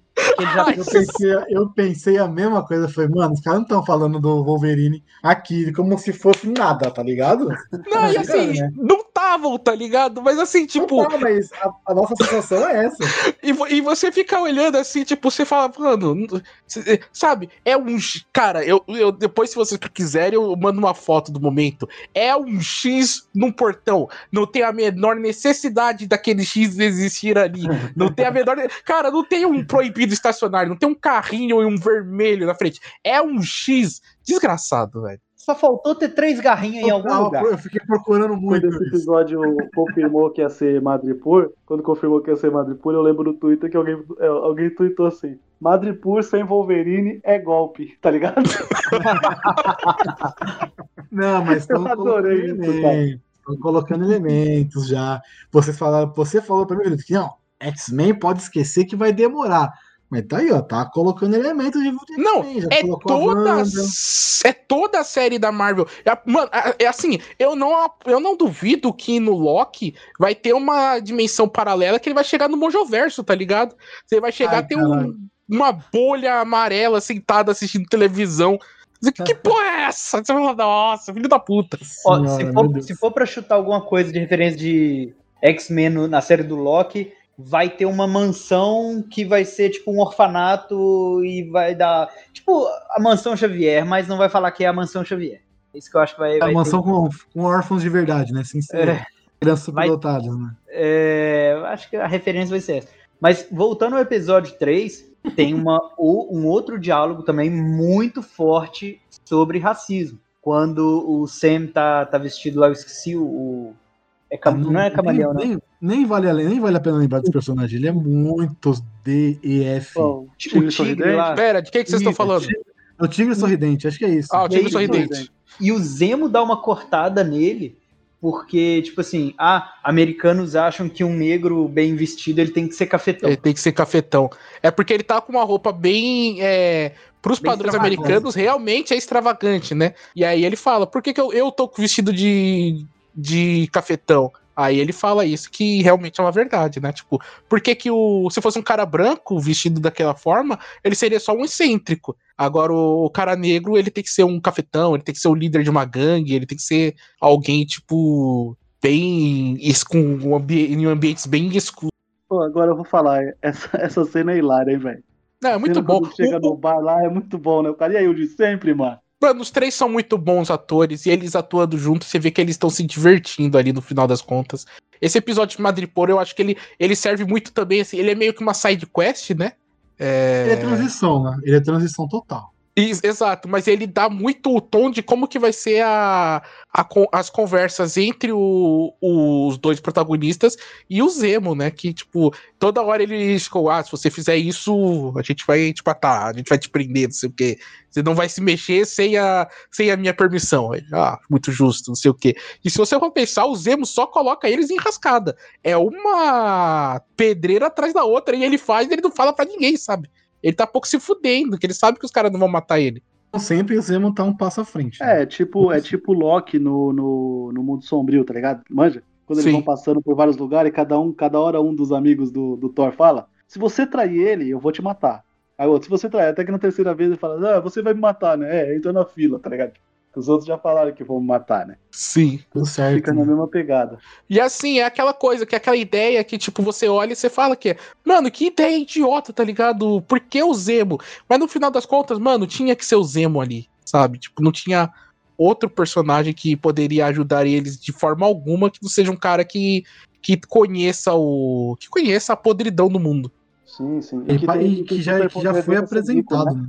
E que já foi Foi. apresentado. Foi apresentado também, funciona bastante. Agora eu quero fazer uma pergunta aqui pra vocês, pegando mais pro finalzinho do episódio, quando a, a Ayo, né, do- de Wakanda, conversa com o Bucky. Ela chama ele de Lobo Branco. De Sim. novo, pra quem não entende, quem não conhece o Lobo Branco, ele foi um irmão de criação do Pantera Negra, só que como ele era branco, ele pegou essa alcunha de Lobo Branco e ele defendia o Wakanda. Ele era tipo um- uma equipe, ele tinha uma equipe de mercenários e ele comandava esses mercenários, entre aspas, a mando do rei T'Chaka e É. depois do T'Challa.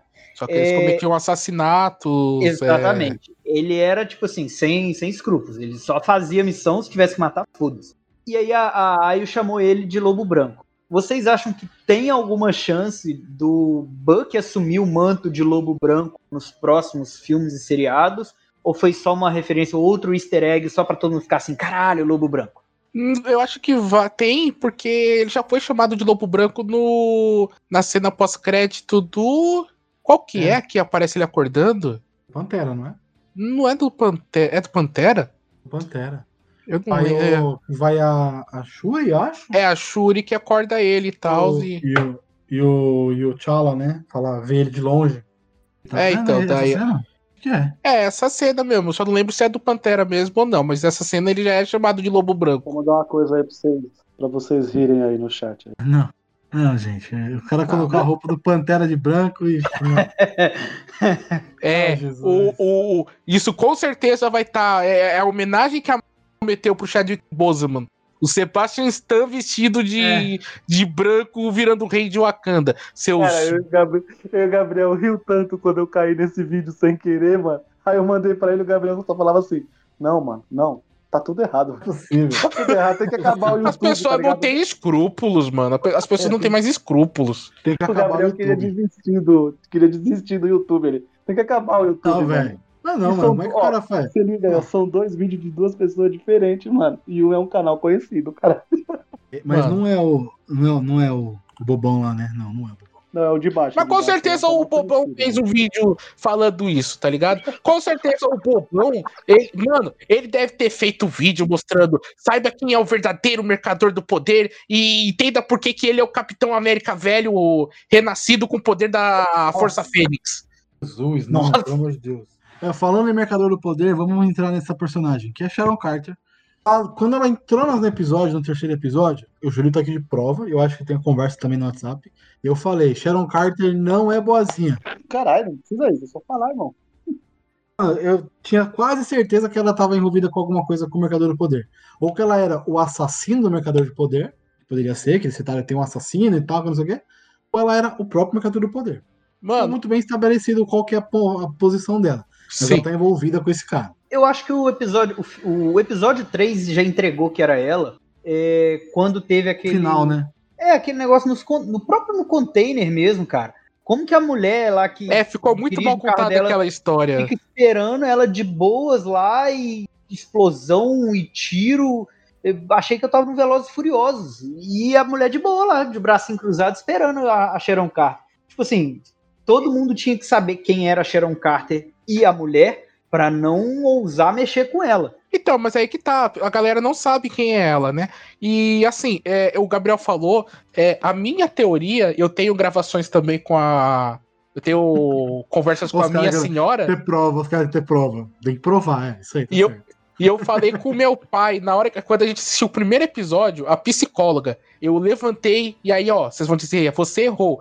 Mas é, eu meio que acertei também. Porque eu me levantei e falei: essa desgraçada, ela é uma filha da puta e ela é a Madame Hydra. E aí o, o meu pai olhou assim pra mim, não sei o quê, disse, não, acho que não, não sei o quê. E aí eu conversei com a, com a minha namorada depois, mano, eu tenho certeza que a Madame Hydra está na série. E aí eu acertei, mas eu errei quem que eu achei que era ela. Eu achei que era no final ia ser a psicóloga. Mas eu acho que a Sharon Carter não é a Sharon Carter.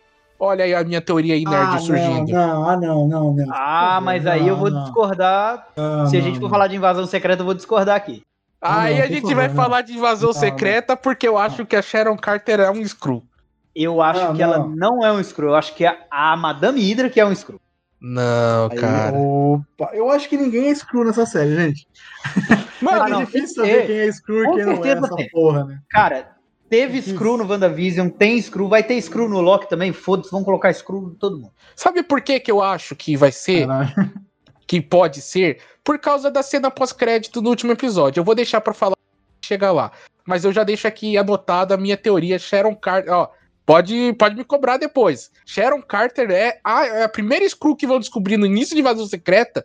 Saca? Ah, morreu uma pessoa, morreu a Sharon. Vão fazer a autópsia, descobre um corpo verde. É a dela. Posso, posso falar um negócio? Eu, Pode. eu- tem duas coisas que eu odeio na Marvel. Uma é multiverso. Odeio em qualquer, qualquer coisa, tá? Que isso, Odeio mano. Respeita. Doctor Who. Eu, eu odeio multiverso. Nossa, velho. Aí, que o cara vai falar é. que odeia mesmo, Nelson. Eu mexe- odeio pra caralho. Aí, mano, aí você tá pedindo pra me odiar mais. Não mexe nesse vespeiro, não. Época cara boa pra odiar multiverso Who, na Marvel. O cara não gosta de Doctor Não, eu- eu- Who, não gosta eu de odeio Star no Trek, sentido, não tipo gosta assim, de DC, velho. Então, não, não Odeio de no sentido assim, de que quando entra no multiverso, tudo vira uma bagunça. É, Tudo afinal, vira uma zona. afinal, o multiverso é pra isso, né? É, é uma É pra zona. bagunçar e E na- depois arrumar. Você E- sabe que e Loki quando- tá vindo quando- aí, né, irmão? Então, e quando arruma, arruma, arruma cagada. Vamos concordar. E outra coisa que eu odeio também é quando entra os Tá falando- Screw, que aí todo mundo vira Screw nessa porra. É um saco. Todo mundo Ah, vira Você nunca Screw. leu Invasão Secreta, né, Gabriel? Já, mas não, não gostei. Caralho, sabia. Vou dizer que eu também não gosto de invasão, invasão secreta. Eu acho- Obrigado. Eu ah, acho que- é o seriado que eu mais tô no hype. Não, o seriado eu tô Ah, no eu hype também, porque também. eu acho que tem to- tudo pra eles acertar. é Fazer que nem Guerra Civil, saca? Que o quadrinho é mais ou menos, aí chega no o- na mão do Kevin Feige ele acerta o bagulho. Ele acerta o- a bagunça. Por mim, Então- podia ter uns 15 episódios assim de invasão secreta. Eu acho que essa vai ser mais longa mesmo. Acho que vai Se eles fizerem longa. tipo aquela pegada de ver a batalha final, tá ligado? Aquele seriado clássico de Nossa, ficção não. científica. Pelo amor de Deus, não. Não, eu tô falando do original, não do remake que fizeram. Ah, tá. Da, da Bacarim, não. Da Bacarim? Não, da, pa- da Bacaria é uma merda.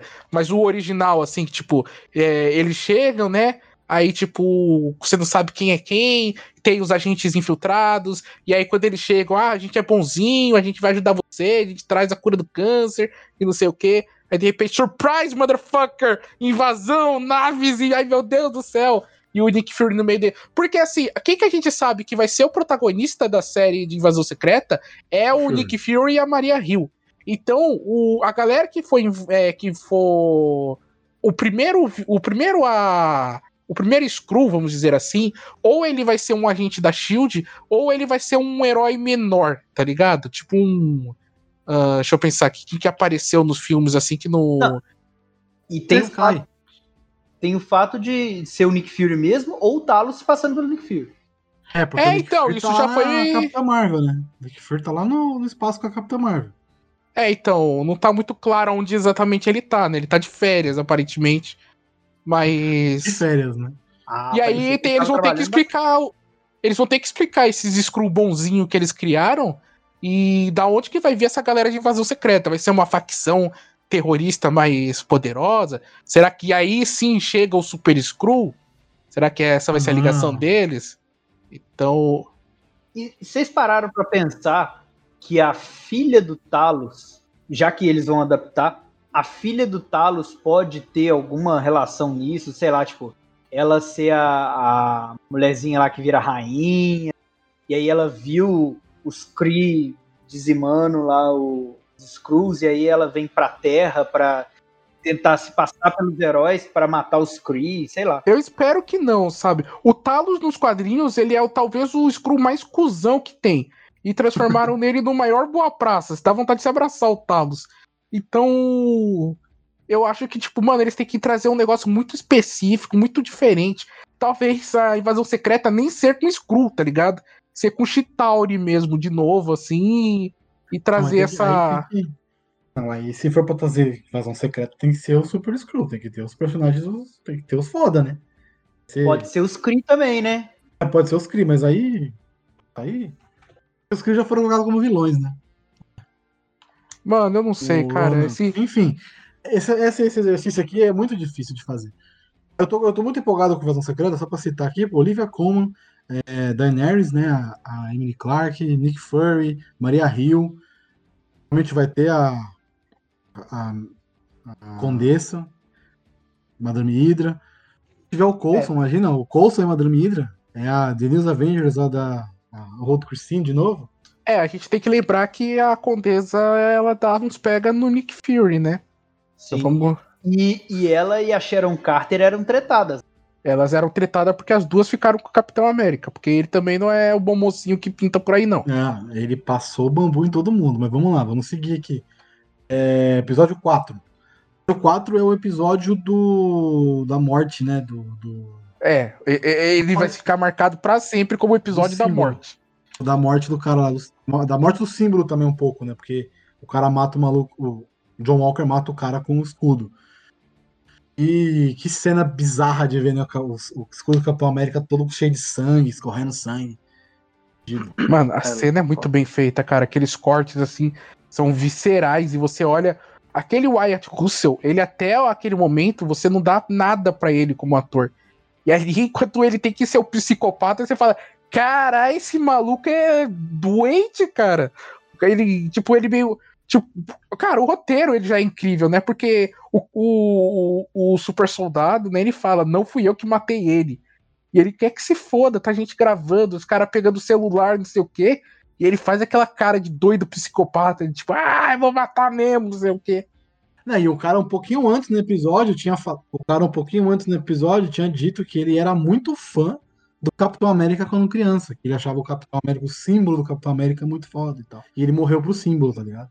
É pesado, né, mano? É embaçado. Mas, mano, pra mim o pior foi que ele, ele se rendeu, tá ligado? Ele falou, não fui eu, por favor.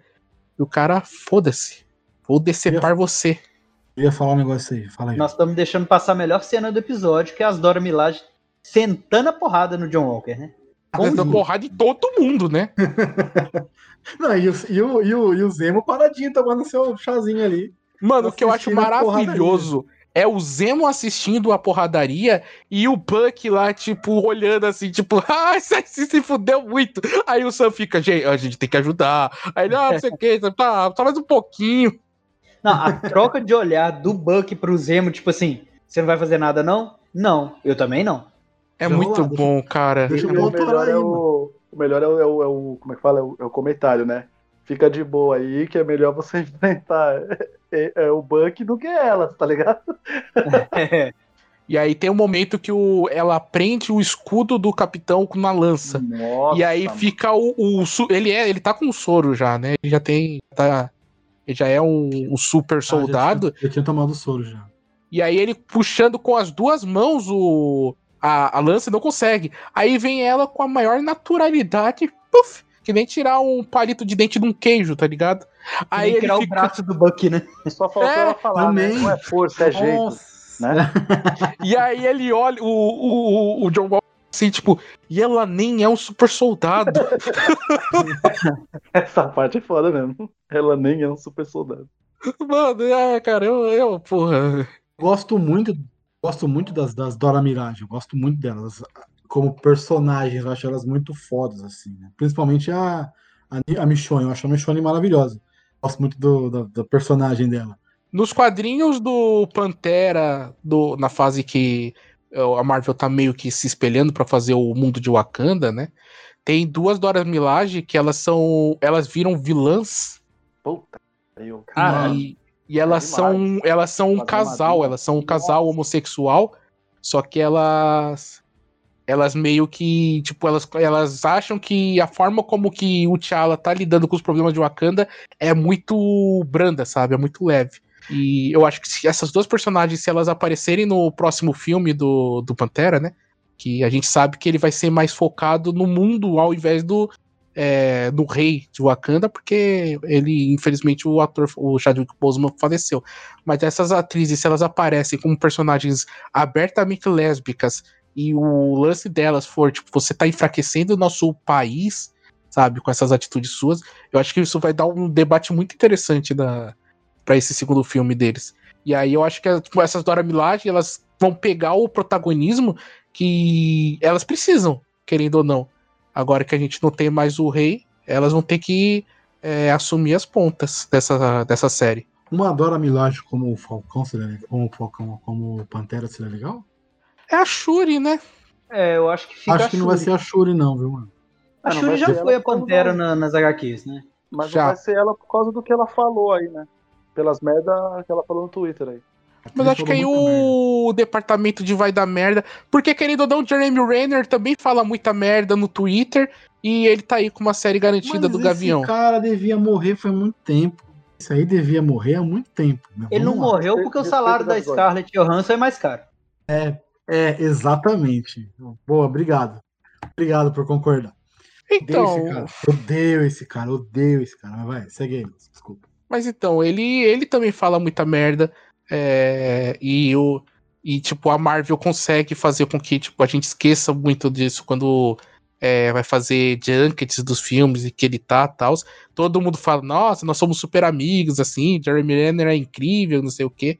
Então, eu Mas acho aí que a eles. lembrar de tudo que a gente tá falando nesse exatamente podcast, que a gente tá comparando um cara que é branquinho, lourinho, do zóio claro, né, que fala merda no Twitter, A Shuri. e aí a gente tá comparando ele com a Shuri, né, que é a atriz que faz a Shuri, que é uma menina negra, né, mulher, né, então a gente Não tá saiu nessa nada de batalha, né, não, né? De tipo, que ela vai ser substituída. que a Marvel não. também já fez isso.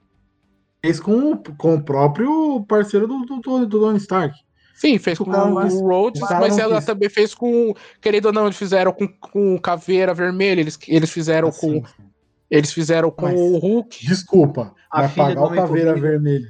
É, a filha É, pagar vermelha. o Weaving, né, pra fazer só Fazer aquela uma cena. cena seria demais também, né? Tá certo. Mas eles queriam. é, É, o que fala é eu- que eles tiveram essas conversas e o, o Hugo Queira, ele- aí eles falaram. É, Fica obrigado aí. Fica Cara, aí, porra, é um, é um cara de rosto vermelho com a capa na cabeça. Foda-se quem é, dane-se. Vai outro cara, mano. O cara que fez é um puta bom ator, mano. Ele tá em The Walking Dead aí, ó. The Walking Dead pro mundo aí. Mas voltando Tá ao episódio, eu acho interessante como o John Walker. é, que a gente não gostava dele é, muito porque Eu ele ainda não gosto, tá? Só pra. Também não gosto, não. Mas foi proposital, e acho que vocês concordam com isso, sabe? Isso foi. O ator mesmo falou, tipo, os caras perguntaram é, que ele não tem Twitter. Aí uns amigos dele foram e me levaram assim pra ele ver o que que estavam falando do, do, do segundo episódio, quando ele saiu, né? Aí ele, come, o, ele disse que ele comentou: caramba, eles me odeiam, a gente conseguiu. Saca? Tipo, porque o objetivo era esse. Só que nesse episódio você tem um motivo, assim, pra dizer, velho, você é um, um, um dissimulado, você merece, sabe? Você merece forca, seu arrombado. E, a... e assim, eu, eu acho que talvez tenha sido a cena mais gráfica de toda a história da Marvel até agora ah, pra vilanizar Sangue, o né? personagem. É de sangue e, tipo, de violência mesmo, sabe? Tipo, o. Não só, tipo, ai, deu um tiro, corta, o cara tá morto. Assim, você vê o, o olhar do cara que tá vestindo aquele uniforme que não é o mesmo, mas é muito semelhante, e ele tá fazendo aquela atrocidade, né? Ele tá. Eu acho que ele decepou o cidadão, ele não só quebrou a cara, né? Não sei. Não, eu. Caralho. ah, enfim, eu achei legal esse final de episódio aí do, do cara matando. Eu não gostei que matou o personagem lá, o Estrela Negra, que eu acho bizarro esse nome, né? O Hawkins, eu esqueci o nome Black dele Star. primeiro. Star, Lamar? Le- Lemar, Lemar. Lemar, Battlestar. Star. Eu, eu, eu achei legal, assim, o final, a morte dele é zoada, mas o contexto funciona. Então, falando sobre. Desculpa aí, falando sobre Estrela Negra. Falando sobre Estrela Negra também é sensacional, né? Quando ele fala qual que é o nome dele, lembra? Depois que eles já se encontraram no segundo episódio. O Bug fica maluco quando ele fala, tipo, como que é? Você é ajudante dele? Como que é seu nome? Ele, ah, eu sou o Estrela Negra, tá ligado? Os caras ficam, puta que pariu, velho. E ele tinha acabado de ter a história nome. do Falcão Negro. É, acabou de ouvir o bagulho, né? Exatamente. Aí ele, que ele, tem que ele pôr dá uma negro, né? coisinha com, a, com a boca assim, de tipo, puta que pariu, né? Ele- se não fosse uma série da Marvel, ele falaria, né? Tipo, um negócio assim. Tipo, sério, né? Esse nome. É foda. Nesse quarto episódio também, antes de ir pro quinto, nesse quarto episódio também começa a mostrar um outro lado do Sam Wilson. Que ele tentar com resolver o problema na conversa com a Kali. Ele quase conversa. Isso é Ele muito quase bom, cara. Isso ele é quase muito bom. consegue. Porque ele sozinho vai lá sem arma, sem nada, troca ideia com ela, consegue se aproximar dela, né? Consegue chegar próximo a fazê-la desistir ou ir para um outro caminho, né? Mas aí o John Walker babaca, porque eu não gosto muito dele também, porque o amigo dele morreu por causa dele. Mano, mas é legal porque essa adaptação que eles fizeram, porque, como o Júlio falou, o John Walker é babaca. Só que ele é um babaca diferente dos quadrinhos, tá ligado? É, ele meio que não Sim. põe as pessoas em perigo, como ele fez aí. Na verdade, ele ele vai, entendeu? Ele é o cara, tipo, não tem Se coloca em perigo. paciência. É, ele não tem muita paciência, né? Tipo, então, tipo essa, essa, essa pegada. E ele é inconveniente pra caramba. A série, nesse caso aí, pegou até. Foi leve. Ele é um cara que ele faz piada fora de hora. Ele é machista pra caralho, entendeu? Tipo, é outra, é outra coisa. Ele é. É, é, é difícil. Mas eu gostei. é, Foi o, foi o primeiro momento que eu senti o Sam Wilson como Capitão América. Como um cara que resolver por outros caminhos, tá ligado? Não só na base da força. É uma o coisa que Steve Rogers, o? Steve Rogers fazia muito isso. Desculpa cortar, mas o Steve Rogers fazia muito isso. E por outros caminhos, às vezes, não só na porrada. E é legal. Um personagem eh, não sendo igual o Steve Rogers, porque não tem como, sendo parecido e com o mesmo conceito ali. Eu achei bem da hora. E- Mas ele tinha isso no background dele, tipo, na história dele, ele é, é, e no Soldado Invernal fala que ele trabalha com veteranos de guerra, né? Que ele conversa, ele faz aquelas sessões em grupo, então, tipo, e ele fala isso na série, mano, isso, é- esse é o meu trabalho, eu sei o que eu tô fazendo. Mas eu acho que, assim, de um modo geral, principalmente o, o quarto episódio, ele. Acho que a série toda até aqui mostrou pra gente aquela, aquele negócio, tipo assim, ó. Você vai odiando o John Walker aos poucos. No quarto, falou, ó, o motivo é esse, entregou. E ter essa, esse desenvolvimento de o Sam tentando conseguir conversar com a Carly, o John Walker sendo todo é, impetuoso ali, não deixando, e teve a, a treta, a luta, que culminou no- na, como nosso amigo falou, né, na, na cena icônica ali do quadrinho, que é até então, de todos os seriados, a cena que mais marcou, que é ele com o escudo ali matando o, o carinha do lado dos apátridas, eu acho que assim, já mostrou, já, já fez lembrar todo o primeiro filme do Capitão, aquele, aquela conversa sobre o soro potencializar o que já tinha dentro da pessoa. E eu acho que ali foi a virada para o quinto episódio começar assim.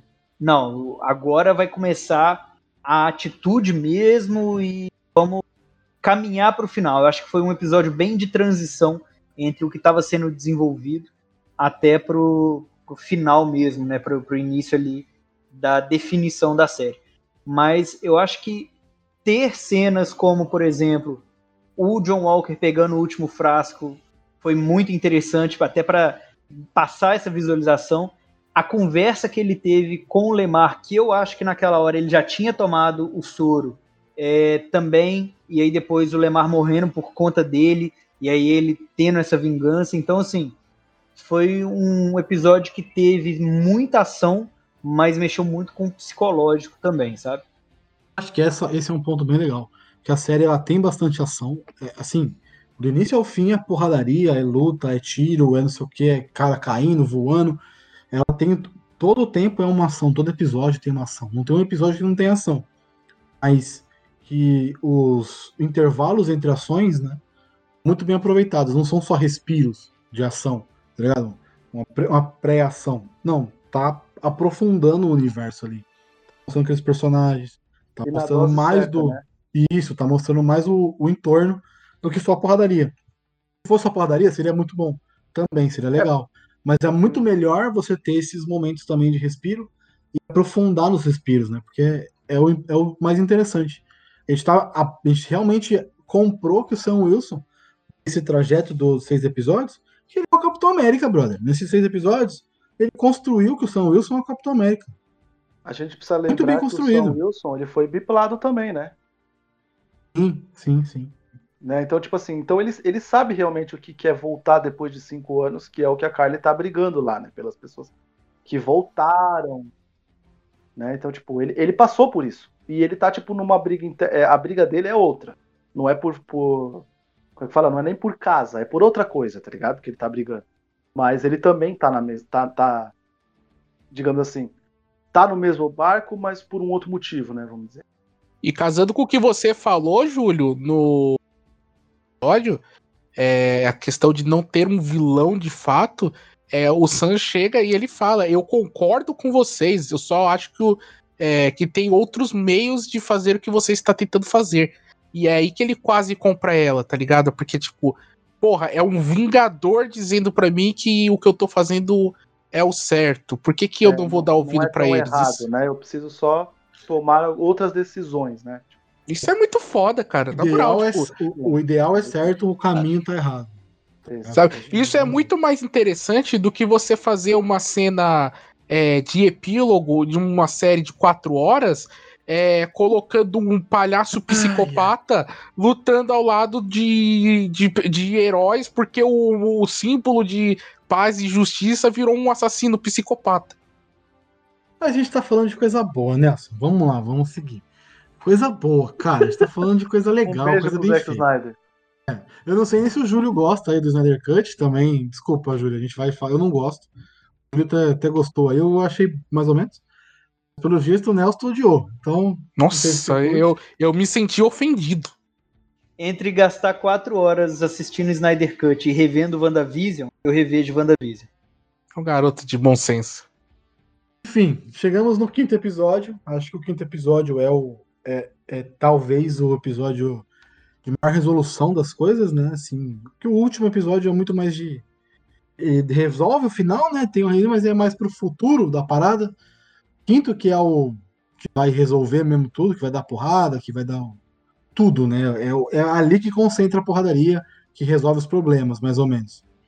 Aí o, o Sam e o Buck pegam o escudo do, do John Walker, né? Eles conseguem pegar esse escudo de volta. O John Walker é, é destituído do poder de Capitão América. Tem várias coisas acontecendo ao mesmo tempo. Gostei O bastante. Zemo tá vai preso. Zemo vai preso pelas, pelas, pelas- Esqueci o nome delas agora. cara. Dora Deixa isso aí. Achei bem maneiro, bem maneiro, bem maneiro. E É o meu a episódio favorito. E uma apresentação da nova personagem também, né? A Condessa. Condessa aparece nesse episódio também. Mas a, a, a Condessa, ela aparece assim, né? Nos dois episódios. Ela aparece, papapá, pum, e vai embora. Ela aparece do nada, né? E por isso que, tá, que surgiu esse boato e que aparentemente já foi comprovado é, que ela, a apresentação dela vai acontecer agora na, no filme da viúva, né?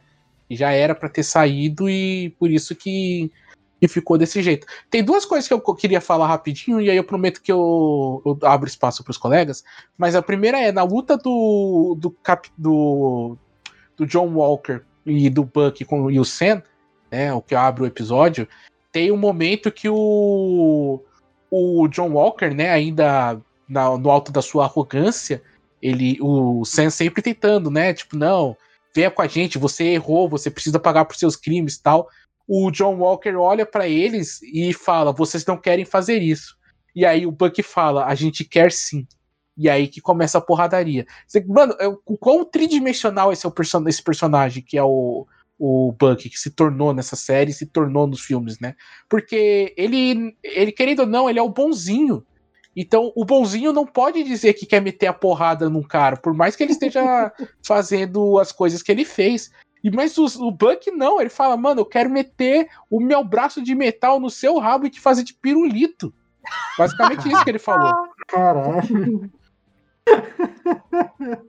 Até porque ele tá com muita. Aí ele já tá já com muita raiva pelo que ele fez com o grande. Como é que fala? O grande Com o é escudo. escudo, né? Tanto é que quando o Sam recupera, o que, que ele faz lá? Ele tira o sangue, né? Ele tenta tirar o sangue, né? É, ele tenta É muito limpar Mano, essa cena também é muito foda, né? Sim. É, é- a série vai ficar com várias cenas icônicas, né? Acho que essa Porra. cena do, do escudo com sangue é uma delas. O Sam agachado, tentando limpar o sangue do escudo também é uma cena Nossa. que vai ficar por muito tempo. Conseguiu, né? Alcançar coisas que pra gente que é nerd, muito longe, né? Eu achei bem maneiro. E a outra coisa que eu queria citar é que esse episódio, embora ele seja um episódio que fecha pontas, mas ele foi um episódio que se deu o trabalho de parar tudo o que estava acontecendo na trama para fazer a cena do barco. E, a- e ela dura uns 20 minutos, mas é uma construção tão grande de personagem e de personalidades ali, que você tem o crescimento do Buck, né? Dele aceit é, conseguindo pela primeira vez se abrir com alguém, né? Porque ele, ele não conseguia, ele nunca tinha tido uma conversa franca como ele estava tendo com o Sam naquele momento, nem com o- nem com o Steve Rogers. Eles nunca tiveram esse tempo. É, você tem aquela cena dele flertando com a irmã do Sam, que também é muito bom, né? E você tem o, o Sam, ele, ele, ele, ele entendendo que, meu, eu, eu quero salvar o mundo, eu quero. Eu posso e eu quero fazer isso. Só que antes de eu salvar o mundo, eu preciso salvar a minha. Eu preciso salvar as minhas redondezas, saca? E aí ele começa como eles é, resolveram fazer isso. Porque geralmente mostraria o Sam andando pelo bairro, falando crianças não usem drogas, alguma coisa assim. E, mas a série não. Ele Porque pegou eu um como meus elemento. legumes, né? É, comam legumes, façam exercícios, que nem o capitão fala no final do, do Homem-Aranha de Volta ao Lar, tá ligado? Façam exercícios, não sei o quê. O, o, os- aqui eles escolheram não. Eles colocaram o barco, né, que havia é, sido apenas um apetrecho para apresentar o, a família dele, aquela problemática do banco. Mas aí eles voltam e a resolução disso é tão simples, mas ela também é tão bonita. E aí toca, se eu não me engano, é Jimi Hendrix que começa a tocar e você e começa a fazer um, um clipezinho assim da, da comunidade. A gente aqui do Brasil, a gente não, a gente pode não ter essa visão, né, que é, eles são de Nova Orleans, das coisas que eles fazem. Só que todo mundo aqui já foi num, num churrasco de laje, escutou um pagode, um samba, alguma coisa assim. E você sabe como que é nessa é, as pessoas se juntarem em um canto desses para fazer uma para comerem, para festejarem. mudança, por exemplo, também. A comunidade, parça. A comunidade se ajudou. Exatamente, cara, isso é tão foda. Você pensa que você tá no quinto episódio de uma série de seis episódios e, e eles se deram, entre aspas, ao luxo de passar tempo de tela ao invés de falar, não, porque o mercador de poder ele irá atacar, irá causar o mundo, porque ele tem um grande assassino que não pode ser parado e vocês vão ter que enfrentar a fúria dele. Não, cara, bota eles. Bota a irmã do Sam cortando legume, bota o, eles é, tentando arrumar o barco e o Sam não conseguindo, e aí chega o, o Buck com o braço direito e É, começa a é arrumar. Por que você não Ele fez com seu braço de metal? é que eu sou destro, mano. Vai Eu tomar sou no cu. destro, é muito bom. Eu acho que É muito essa, essa- esse período, essa, esse corte do barco, é, a mensagem que eu tirei dele foi que, tipo assim, ok, o mundo tá passando por um momento complicado, tenso, é uma guerra iminente, mas todo mundo tem o seu lado de humanidade. E todo mundo precisa ter alguém de confiança para conversar, para desabafar sobre. O Buck conversou com o Sam, o Sam conversou com a irmã dele, é, e tipo assim, mostrar Eles brincaram com as isso. crianças. Sim, o Buck conversando com as pessoas e com o braço esquerdo levantado com duas crianças penduradas. Então, tipo assim, você não precisa ser, ser sem sentimentos para ser super. Você consegue ser um super-herói, você consegue ter o seu momento ali de fraqueza, de tristeza, é, de fúria.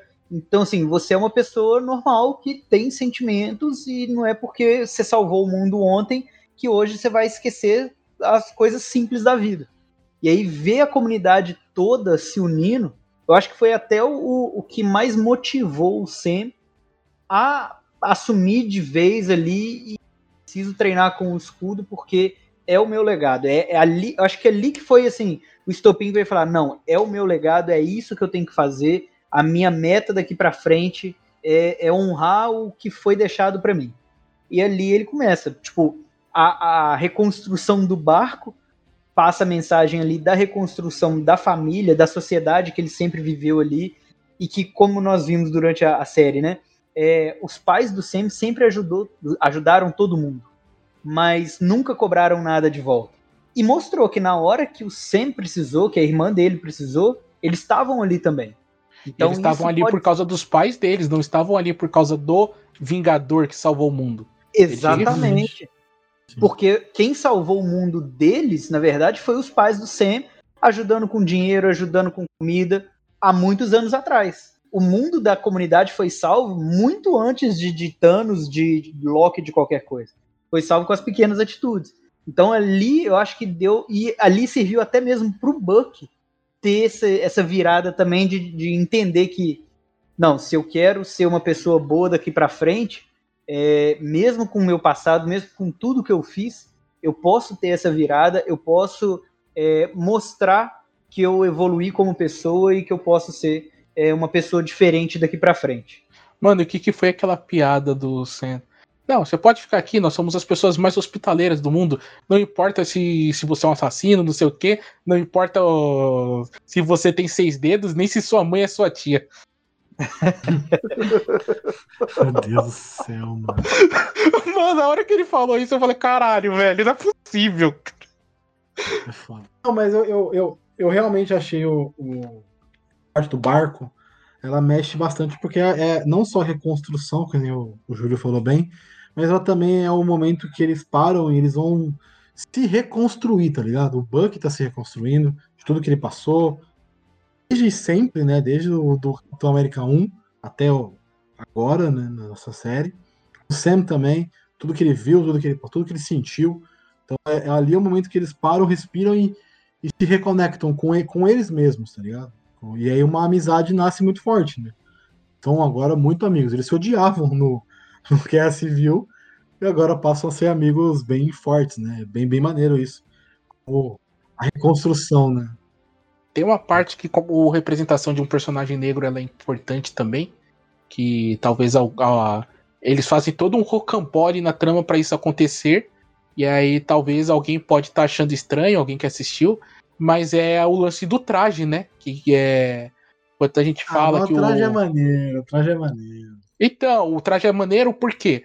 Porque o quem era o Capitão América, como a série não deixa a gente esquecer, era um cara branco, loiro, de olhos claros. Então, o, o, o Sam, ele de, ele de fato, ele pegou o traje de, desse ser, né? Errado. Ele recebeu o traje de um país africano. Quem, fiz, quem fez o, o traje foram os wakandianos. Então, eles tiveram até esse cuidado de, tipo, sabe, o vibranium do escudo é da África. Quem fez o uniforme é da África. Então, o, o, vocês podem achar que o símbolo é de vocês, mas ele não é, cara. O símbolo é africano, ele tem raízes africanas. Eu, acho, eu achei isso de uma.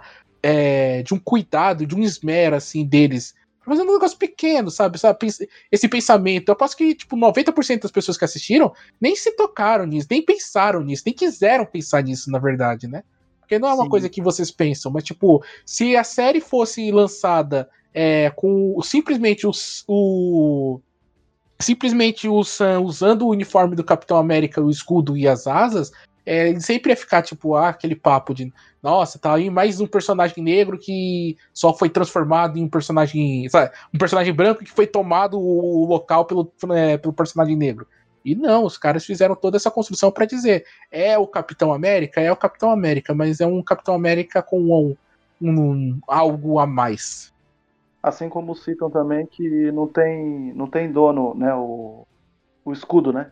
Ele não pertence a um governo, né? A, é a, a própria Condessa falou, né? É, é a Condessa que fala, né? No, no, pro, é, ela fala pro Walker, né? Tipo. Que tá numa área cinza. É, uma área, uma área cinza também. Ou seja, não, não, não é do governo americano também, né? Então, é, é mais, mais uma coisa, né? Eu, eu, gostei muito também na cena da dispensa do Walker. Eu achei. Naquele momento, o ator entrega muito ali a, a raiva, o ódio de tipo, vocês me criaram, vocês me fizeram e agora vocês estão me dispensando.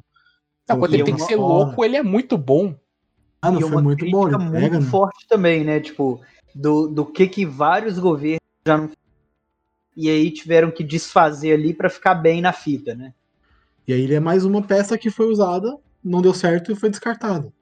O que, que vai ser desse cara agora? A, a- a imagem manchada, tudo fudido. Pô, A vida do cara foi destruída. Ele virou Capitão América, não deu certo. Ele foi simplesmente abandonado e largado porque ele não prestou para ser o Capitão América. Não é assim que funciona. Também tem um pouquinho de culpa do- dos caras lá do governo e tal. É, vamos lá, vamos ver, vamos avançar aqui. Tem, só pra gente falar do último episódio. A última coisa que eu acho legal desse, desse penúltimo episódio é os dois, é os dois treinando, né? E o menino brincando com o escudo, cara. Eu acho isso muito bonito. O menino negro brincando com o escudo do Capitão América. É Fazendo uma. a estrela, né? É, eu acho muito legal. Não só isso, também brincando os dois. Um fazendo o Homem de Ferro, o outro fazendo o Capitão Ah, é América. verdade, é verdade. Bem da hora. Enquanto o é Buck bem tá dormindo. Aí ele dá uma É bronca bem neles. lindo. Guarda isso aí. Ele nem dá bronca, ele só dá risada. Ele olha e, tipo, os meninos saem correndo, tá ligado? Estão E- pegando coisa que não essa- pode. E depois nós tivemos a primeira cena pós-crédito, né? Sim, sim, eu ia chegar nela agora. O, escudo de latão achei muito da é Mas ele aguentou, mano. Aquele escudo lá aguentou as porradas, velho. Aguentou, aguentou bem mesmo, porra. Bom, mandou bem. Eu não sei como que ele conseguiu fazer de um dia pro outro um escudo daquele. Acho que já tava Tudo feito, bem, cara. Tudo bem, tudo bem. A gente vê ele fazendo lá no final. Pá, martelando, os caralho, quebrando tudo. Refazendo. Achei legal, mas não entendi muito bem como que ele fez de um dia pro outro. Enfim, não importa, né? No final não importa. Aí o, o último episódio, que já inicia com o Sam já de Capitão América. Já, já salvando a galera e tal. A, a, aquela luta é muito rápida, né, mano? A luta ali do, Galera, é, é rápido e não é ao mesmo tempo. É metade do episódio, mais ou menos, a luta só. Sim. E resolve, resolve muito rápido e, e que? é isso. contra o Batroc ou, ou total, você diz? Ó, total, a luta total. Ela é muito rápida, tá ligado? Ela, não é que ela é muito rápida. Já, tava, já, já vinha numa crescente, né? E tipo, não tinha mais como acrescentar muito. Resolveu e tá bom, tá ligado? A pegada mesmo é o discurso. O discurso final do, do Sam Wilson é o, o grande chamariz da série, né? E do último episódio, porque né? também, porque também assim, né? É, a partir do momento que a Carly, que a Carly é, é, é, Nada, é né? é morta, né? É, Uhum. É, meio que resolvido, porque ela era a líder do Bang mesmo, tá ligado? Os caras não, Uhum. não saberiam tanto o que fazer sem ela lá, né? Então, tipo, esse é o lance. Resolveu. Resolveu. Foi isso. Lembra aquele lance de mata o líder e o resto fica perdido? É mais ou menos o que acontece. Sim, sim, sim, sim. sim. Matou o, o- o bicho da noite lá e os outros desaparecem. Mas eu gostei dessa parte assim da luta, não nada demais. Eu achei legal a forma que eles fizeram. A forma que o Capitão América com asas luta é muito diferente do Capitão América do Steve Rogers, da do Sam Wilson, é muito diferente, é muito maneiro. A parte do helicóptero, que ele fala, camina no helicóptero, tipo, ó, fica esperta que vai acontecer isso, isso, isso, isso, você vai tomar conta do helicóptero e tal, já. É tudo muito rápido. o- acontece. Um pum. passarinho me falou. E é Da muito hora. legal essa cena porque ele é um, o querido não capitão, é um cara negro.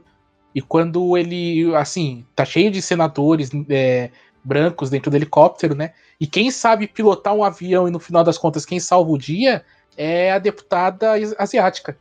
É uma mulher e asiática, né? Mestiça, né? É, então. E ela aí, e ainda outra coisa, né? Que é por causa de ela também ser uma minoria, ela não só escuta o capitão, o, o Sam, né? Como ela aceita, tipo, sem muito pestanejar, tá ligado? Conta até cinco e aí toma o leme, Ai, beleza? né?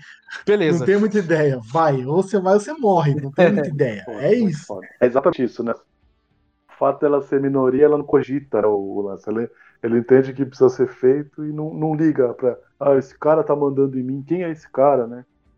É, não tem esse papinho. Quem é você? O que, que você tá fazendo aqui? Não sei o quê. O cara fala, ó, vou fazer isso, beleza? Aí ela, sim. Aí ela começa a contar. Nossa, é muito bom, né? Agora que nós chegamos no sexto episódio, eu queria fazer uma, uma pergunta para vocês três e também para quem estiver ouvindo, pode deixar no- nos comentários. Eu vou falar três cenas aqui e eu quero que vocês me falem qual que foi a que vocês acharam melhor da série. O Zemo dançando, as Dora Milaje sentando a porrada no John Walker ou o Sam naquele final que ele pousa na, na ponte segurando o cara e ainda vem as asas fechando e protege tudo. qual das três foi a cena mais foda pra vocês? Eu gosto muito da piada do Zemo, porque a Marvel embarcou na piada. Gosto muito quando as empresas embarcam na piada. Eu acho extraordinário. Lançar um vídeo depois no YouTube de uma hora do Zemo dançando. Tipo, falar, eu vou aceitar essa piada e foda-se. Estão zoando, tá ligado? É muito Gosto bom. muito disso, eu gosto muito disso. Mas a cena do capitão também, do, do Sam salvando o cara com as asas, é, é da hora também. Ele coloca, é muito louco, porque ele faz tipo como se fosse uma toca de castor com as asas, e a parte de cima, né, que é o alicerce, ele coloca o escudo. Ele, mano, é muito louco, tipo, o que ele faz, né? Ele, é mesmo, ele faz, faz mesmo uma cabana, né? E ele usa a, a asa apenas como complemento pro escudo. Pra mim é quando ele, quando ele se protege mesmo. É, é fodida. É que na verdade Ali a minha é o Capitão preferida é América, quando né? ele chega no prédio, cara. A hora que ele chega no prédio.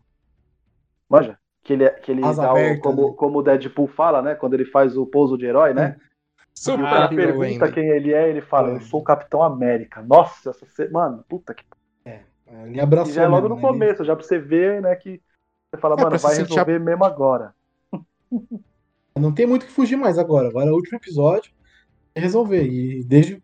Tipo, se começasse com ele lá na casa dele ainda, se vestindo, em dúvida, não. Já foi. A dúvida já acabou, parceiro. A dúvida acabou. É, o, o risinho que ele dá no final do episódio, a dúvida já acabou. A dúvida já acabou. Agora se ele é o Ele, Capitão ele- América. ele já agora meio é. que tirou aquele lance, aquela, aquele lance da conversa com, com, com a Zaya da cabeça, tá ligado? Ele, ele... É, que tem a conversa, no, no- já passou batido, né? Tem a conversa no episódio anterior com a Zaya fala que um homem negro nunca deveria vestir as cores do Capitão América. Também é uma. é Dois contrapontos, né? Um que quer. E nesse episódio ele até, ele até fala sobre isso, né?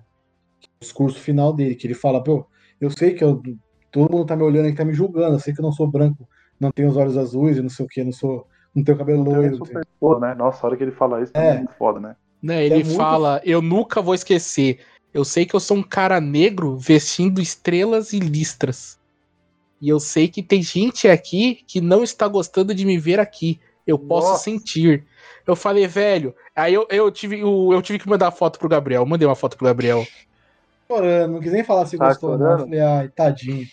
Tá chorando? Mano, eu, Tá eu, eu chorando, chorei tá duas vezes nesse episódio e é muito É, fácil saber é- quais são as duas é- vezes. Essa, essa parte é maravilhosa. Eu, eu assistia arrepiadaço, tá ligado? Primeiro porque o Gabriel sabe, cara, eu sou muito fã do Anthony Mack, tá ligado? Eu gosto muito dos filmes que ele faz. Até os filmes bosta, cara, eu assisto. Eu gosto muito dele como ator. Ele me ganhou no Somos Marshall, não sei se vocês assistiram esse filme, que é maravilhoso, né? Puta que pariu. Então, só- dali eu sempre, sempre acompanhei. é, faz- Então eu gosto muito dele. E aí ver ele tendo esse papel de destaque, vendo ele assumindo a alcunha do capitão, sabe? E depois a gente tendo a confirmação de, do filme. Nossa senhora, eu fiquei, eu fiquei muito emocionado com esse episódio. E nessa hora desse discurso também. E é foda porque o começo da cena, né? Ele dá uma lição de moral, assim, pros senadores. E aí o senador chega, tipo, e, e mostra que as câmeras estão gravando, né? Tipo, não estão. As pessoas estão vendo e estão escutando o que está sendo dito. E aí o, o senador, o principal, né? O Cavanhaque, ele ainda tenta dar uma última carteirada pra cima do Sam. Ah, você não entende, as coisas são um pouco mais complexas aqui. E aí o Sam, daí ele começa o discurso dele, falando, sim, eu não entendo. E talvez esse seja o momento importante de você que entende essas coisas, realmente entender a sua importância, o seu papel aqui, que é ajudar as pessoas, não é ficar mais rico, seu filho É. da puta.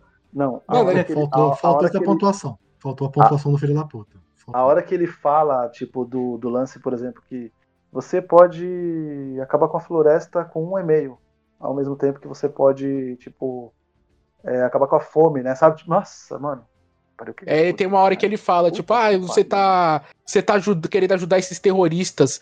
Aí Nossa. ele fala, não chama eles terroristas. Por quê? Porque são rótulos. Até quando a gente vai ficar se rotulando desta Nossa. forma? É, mano, é muito poderoso, cara. É muito poderoso isso. E é, e é uma metralhadora, sabe? Ele toca muitos assuntos. Aí ele fala, uma outra hora, assim, tipo, ele continua, que é a continuação disso que você falou, que ele fala que você tem o poder de ser um santo ou um deus doido, né? Que é um, um Mad God, que dá alusão ao, ao subtítulo do, do Thanos, que é o Titã Louco dos quadrinhos. Então, tipo, você- Você tem esse poder nas suas mãos e vocês estão aqui é, querendo lutar por, por, por poder, querendo é, é, ganhar dinheiro, ganhar influência, sabe? O quão ridículo é vocês enquanto as pessoas estão morrendo de fome por aí. Exatamente.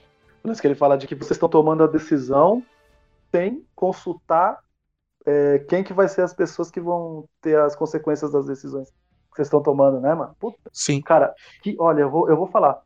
A pessoa que escreveu isso, ela deve ter escrito assim, tipo assim, foi de uma vez, tá ligado? O cara falou, mano, eu vou falar tudo. Eu vou pegar tudo aqui e vai tudo pra tela, velho. Não tô nem aí, tá ligado? Vai- Você pensa tudo, que- tá ligado?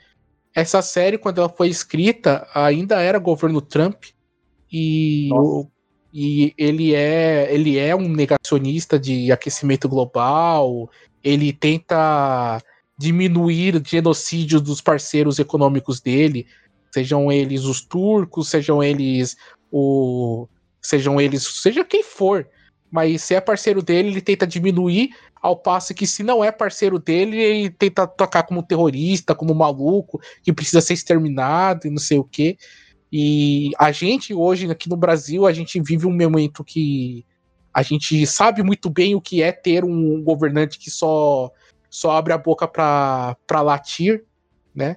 Então a gente entende a, a, o poder que aquela, aquele diálogo dele de dizer você tem poder, então faça algo de útil, de importante para as pessoas com esse poder.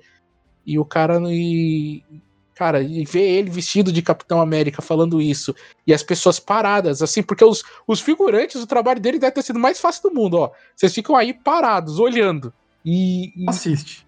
e assiste, cara. Só- Só assiste o show. Mas, Júlio, você queria falar alguma coisa? Você puxou aí, mas foi Eu, suprimido. eu ia por- falar que, se eu não me engano, e aí o nosso expert aqui em HQ pode me corrigir, é, além de todo esse discurso, o que na série ficou muito como o discurso dos Flag Smashers, mas nesse último episódio meio que mostrou para todo mundo, é o próprio nome do episódio, né? One World, One People, ou seja, é um só mundo, um só povo. Não é porque eles queriam acabar com fronteira, mas é de fato a mensagem que o seriado passa pra gente de que não, não adianta tentar rotular, dividir todo mundo.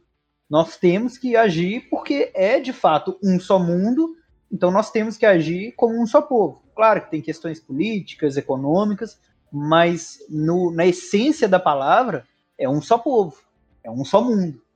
Então é isso, essa essa mensagem que, que foi passada pela Carly e aí volta o, Sam fazendo o papel incrível de mostrar para ela que a mensagem, né, o objetivo, como vocês falaram, o objetivo era aquele, só que ela estava andando pelo caminho errado para chegar no objetivo. E o objetivo também era dele, por isso que ele concordou. Porque de fato tem que deixar todo esse rótulo. Acho que o discurso dele é, meio que fortificou tudo que os Flag Smashers é, pensavam durante a série, mas executavam de uma maneira errada. E pena que ela não pôde ver, né, o discurso. Exatamente. Triste, né? Porque é, ela tomou caminhos errados, né? Ela matou muita galera, matou muita gente. Ela tinha se perdido. Mas assim, vocês gostaram do final da Carly? Eu gostei, eu achei que foi justo. Acho que Eu não, não tinha queria muito pra redenção onde pra fugir. ela. A redenção não seria bom pra ela. Não, eu nem imagino a questão de redenção. Eu, eu tô falando de, tipo, ela ter sido morta é, da forma e por quem ela foi morta. Não, mas aí mostra que é aí. Quem, matou ela foi a Sharon Carter, né? Sim. Sim. A. Sharon mata Então, ela e o Bartrop. Quando ela, quando ela tá quase contando pro Sam quem é o. o- é isso? Ela vai contar pro O- Sam o, O mercador. o- quem é o mercador. Ela mata a mina e, tipo.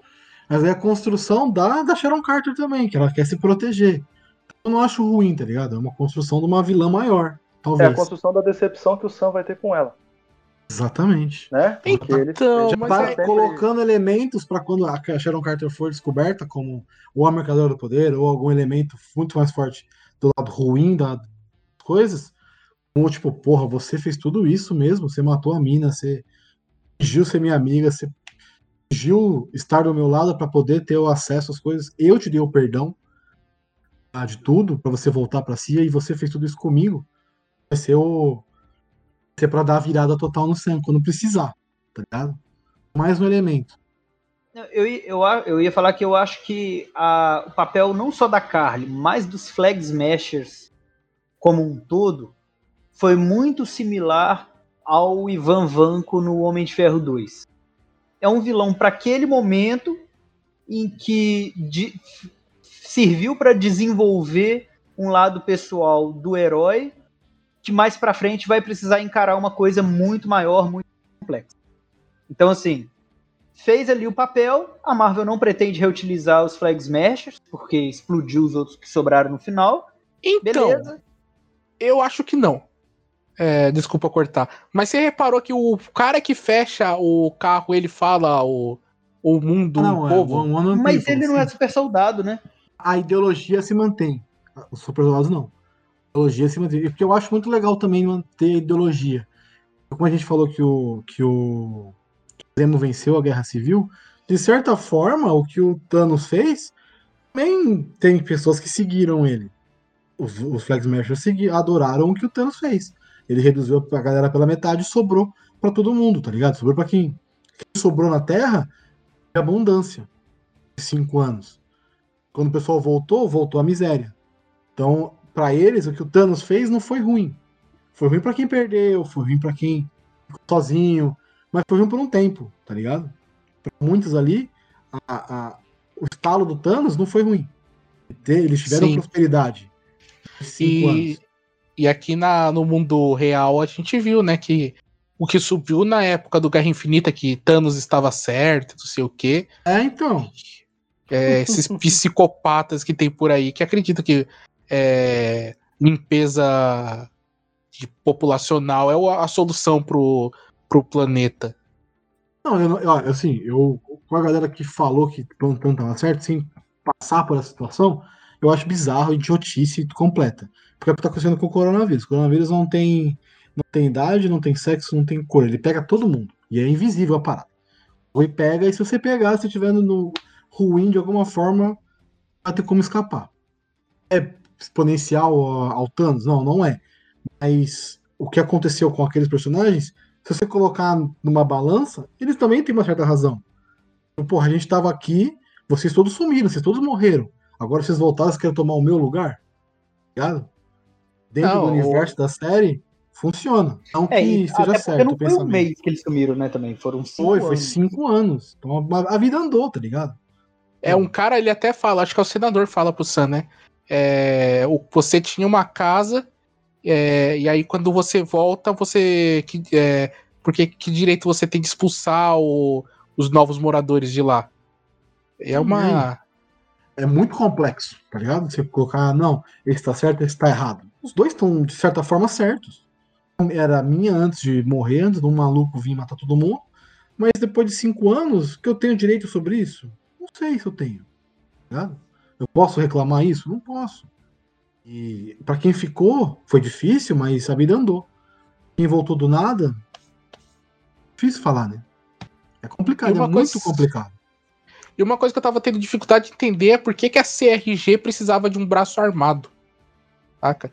Porque, tipo, querendo ou não, eles meio que se aparecem como uma força muito mais de, de burocracia, né? Pra realocar as pessoas que foram blipadas do que um braço da, da, da Interpol ou da, sei lá, da CIA, da, saca? Mas a, a galera, a galera que, re- que realoca refugiados não usa arma?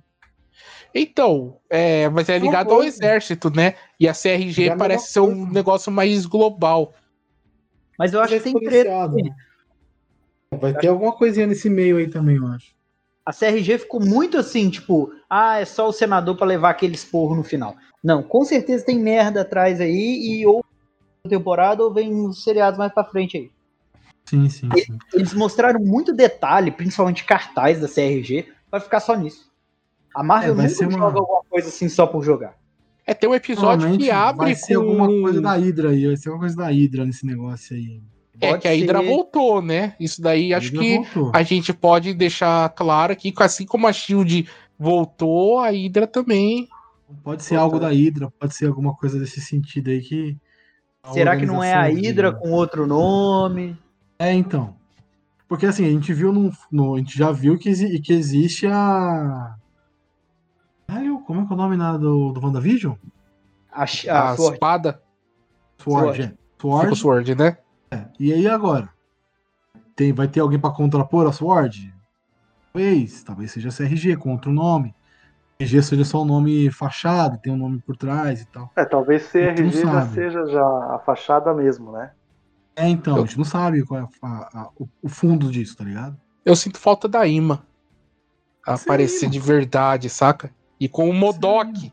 Maldita Marvel. Aí, aí eu já acho um pouco demais. Eu adoro o Modok, mas eu acho que nas séries assim vai demorar um pouquinho pra ele aparecer.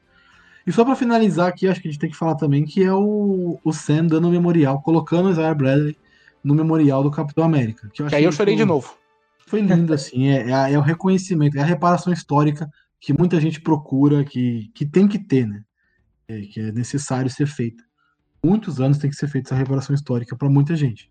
Então eu, achei bem legal, achei bem, bem colocado da Marvel. Caiu essa pontuação final, tipo, a série vai acabar com isso.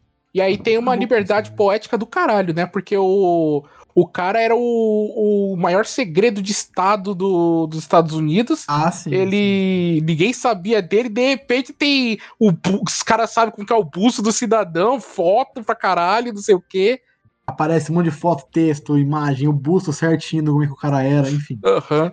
Ah, a gente entende que é uma série e tudo mais, mas eu achei bem, bem bonito. Bem- É, mas foi o novo Capitão. América que pediu, né, caralho? Me É. ajuda aí. Achei muito significativo fazerem isso. Né?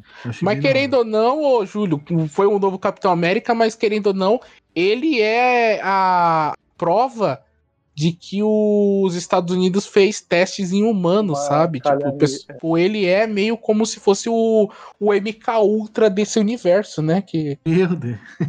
Mas é, foi uma vergonha, sim, você sim, pensando sim, para pro governo eles admitirem que sim, a gente fez é, experimentos. E você sabe que outro experimento que também tentou fazer o soro do super soldado em negros foi o que deu origem ao Luke Cage, né?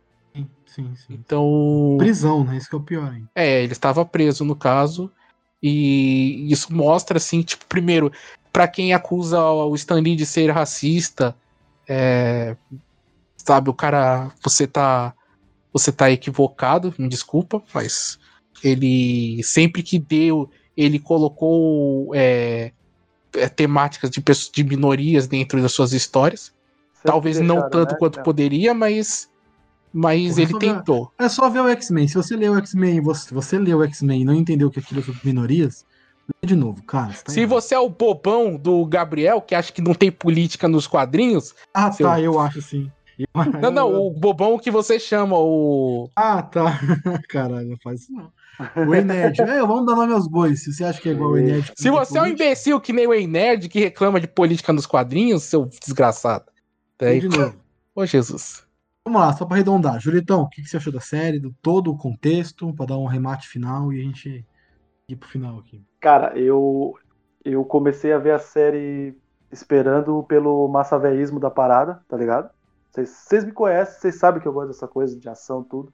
Eu sabia que ia- queria tocar nesses temas e, e a forma como tocou eu, eu achei que foi da, da forma mais correta possível, sabe? Tipo, trazendo um personagem novo, né, que é o, que é o Isaiah Bradley, mostrando pro pessoal, tipo, a interação entre o Sam e o, e o, e o, e o Buck, cada um com seu problema pessoal e se resolvendo. Ação, cara, não deixa a desejar em nenhum dos filmes, assim, sabe? Tipo, ação mais pé no chão, estilo, por exemplo, Soul Invernal, que acho que é o filme preferido de muitas pessoas, né? E, e esse lance do legado do, do, do, do capitão, tipo, passar pro Sam da forma como é nos quadrinhos, entendeu? Então, tipo, cara, eu, eu, eu adorei a série.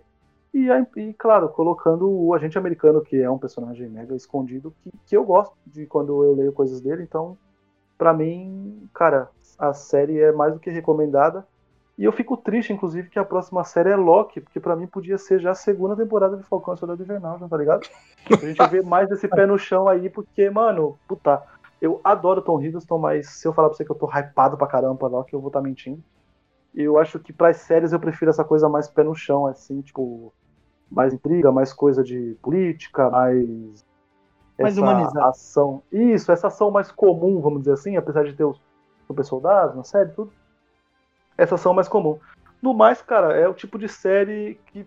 É, é, pra mim é pique o que a gente conversou quando a gente fazia o rapidinho de Mandaloriano. Tipo, dá pra assistir e já rever logo agora de novo que é de boa, tá ligado? Então tá mais do que recomendado. Eu adorei a série e agora eu tô muito empolgado por ver o Capitão América 4 aí, o, o filme, né? Que, que provavelmente vai dar uma bela continuidade no, no que a gente passou pela série e vai dar uma escalonada porque vai ter que subir aí um pouco mais de, de... pro MCU enfim, né? Não vai ser só mais essa só essa esferinha aqui. Ele também vai ter que resolver coisas grandes, né? O, o, o novo capitão. Então, puta, eu adorei a série, cara. Bom, sobre o, a série, eu preciso admitir que ela me surpreendeu muito positivamente. Eu não esperava isso tudo, não esperava essa profundidade toda. É, tem uma outra coisinha ali que eu acho que foi ponta solta de propósito. Por exemplo, qual a, a relação? Por que que no final das contas a Sharon estava patrocinando os apátridas, estava é, junto com a Carly ali. Eu acho que vai ter mais desenvolvimento sobre isso, o background dessa história. Gostei dos personagens novos apresentados, tanto os que já vão entrar de cara como a Condessa e o John Walker, como os que vão entrar ainda como o Torres e o Elijah, Elijah. É, gostei muito de como que foi desenvolvido a história, por ser só seis episódios, né, em comparação aos nove que nós tivemos de WandaVision.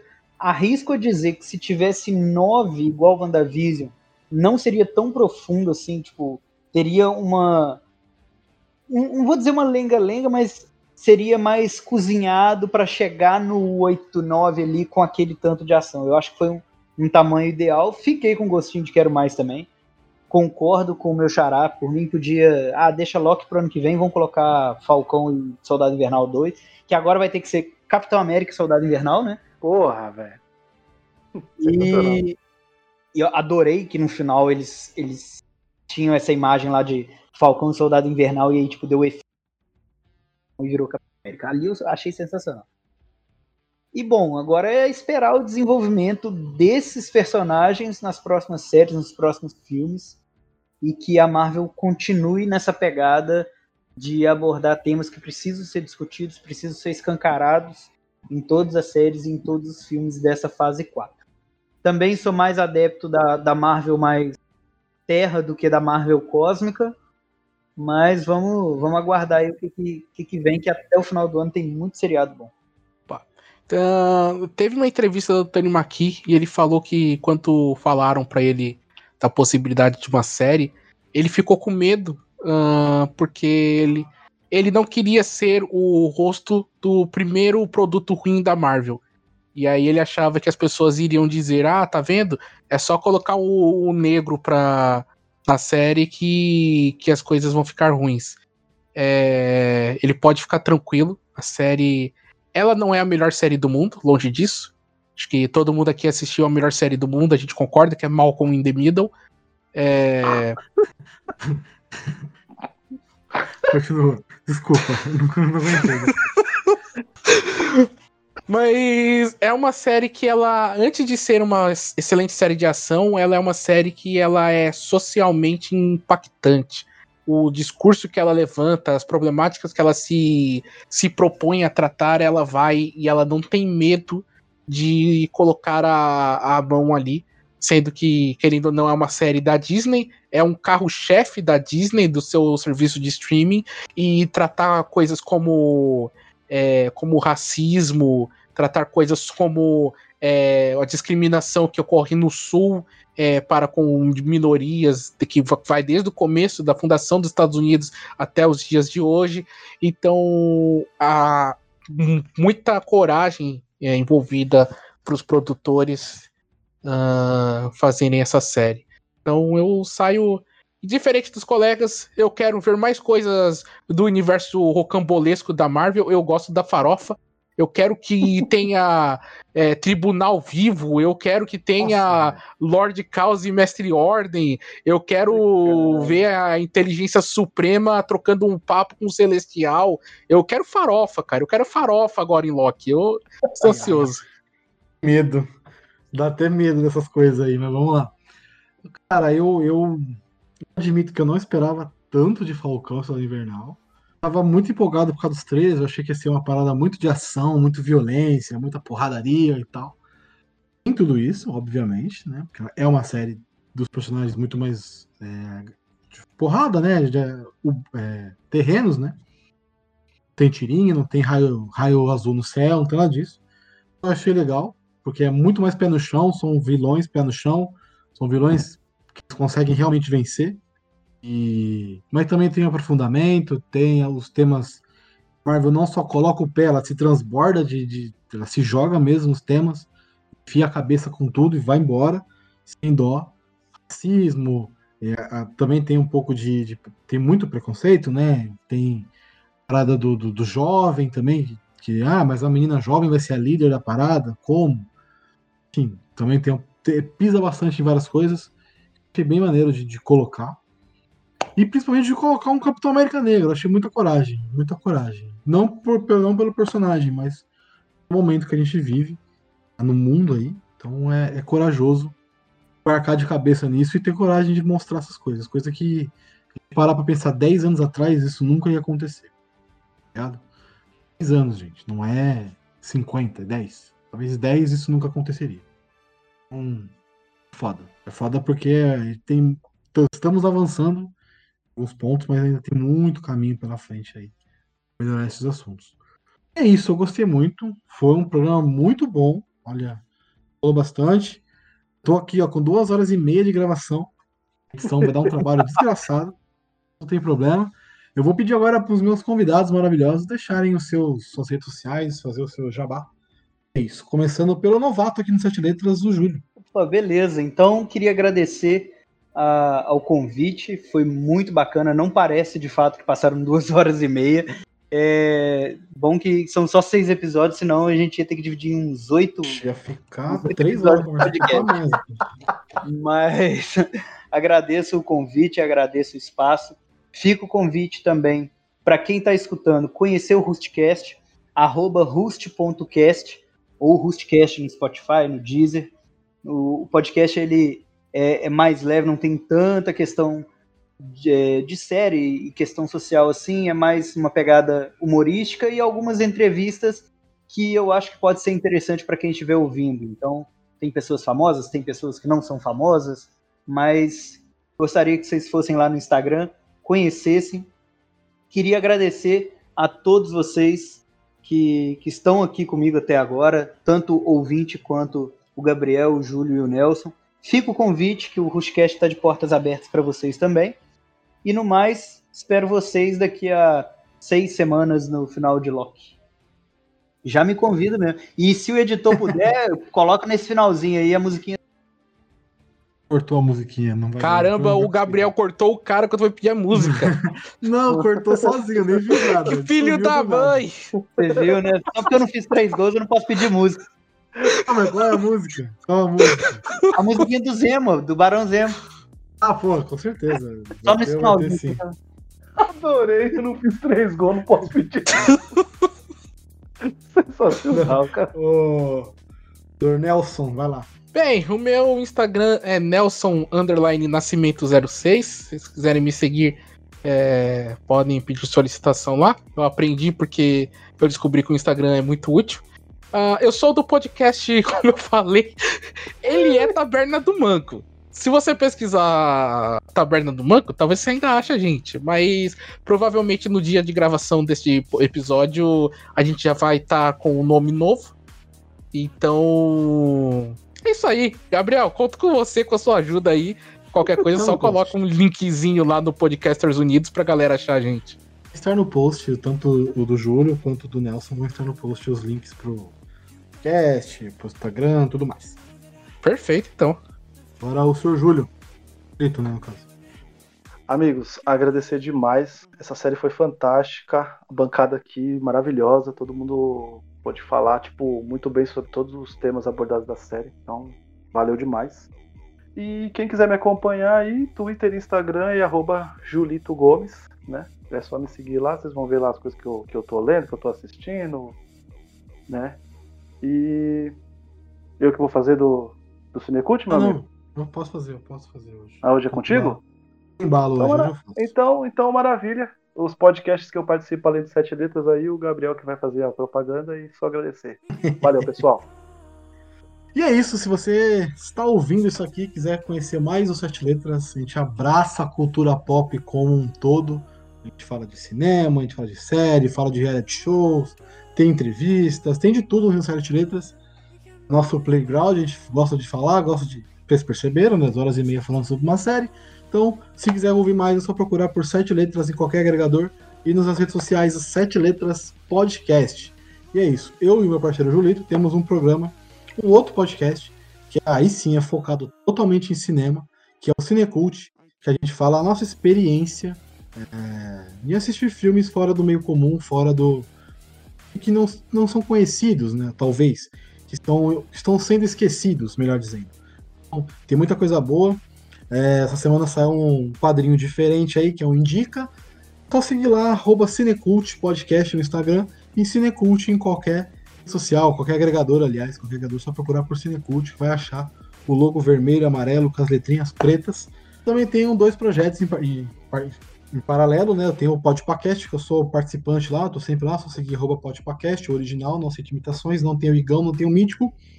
E o arroba Talking About Lost, que é um podcast que eu falo análise, a gente faz análises e review de todos os episódios de Lost, então estamos aí na segunda temporada, então tá bem maneiro também, só seguir lá, arroba Talking About Lost em qualquer agregador e Talking About Lost no Instagram. É isso, galera. Muito obrigado pela participação de vocês. Foi muito maneiro, foi um papo muito da hora. Adorei. É isso, até a próxima. Tchau!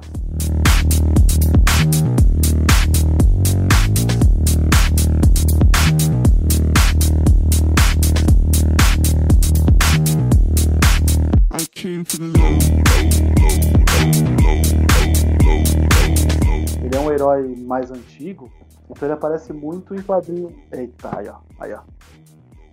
Chegou, chegou, chegou o furacão. Chegou quem manda. Menino. Tô gravando agora.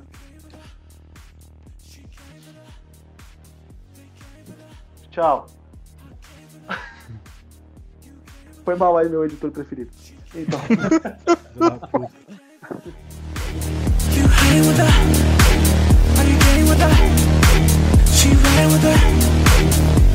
dangerous But you know that I love playing with you Come lay with me. Give me love. I don't care for the harm.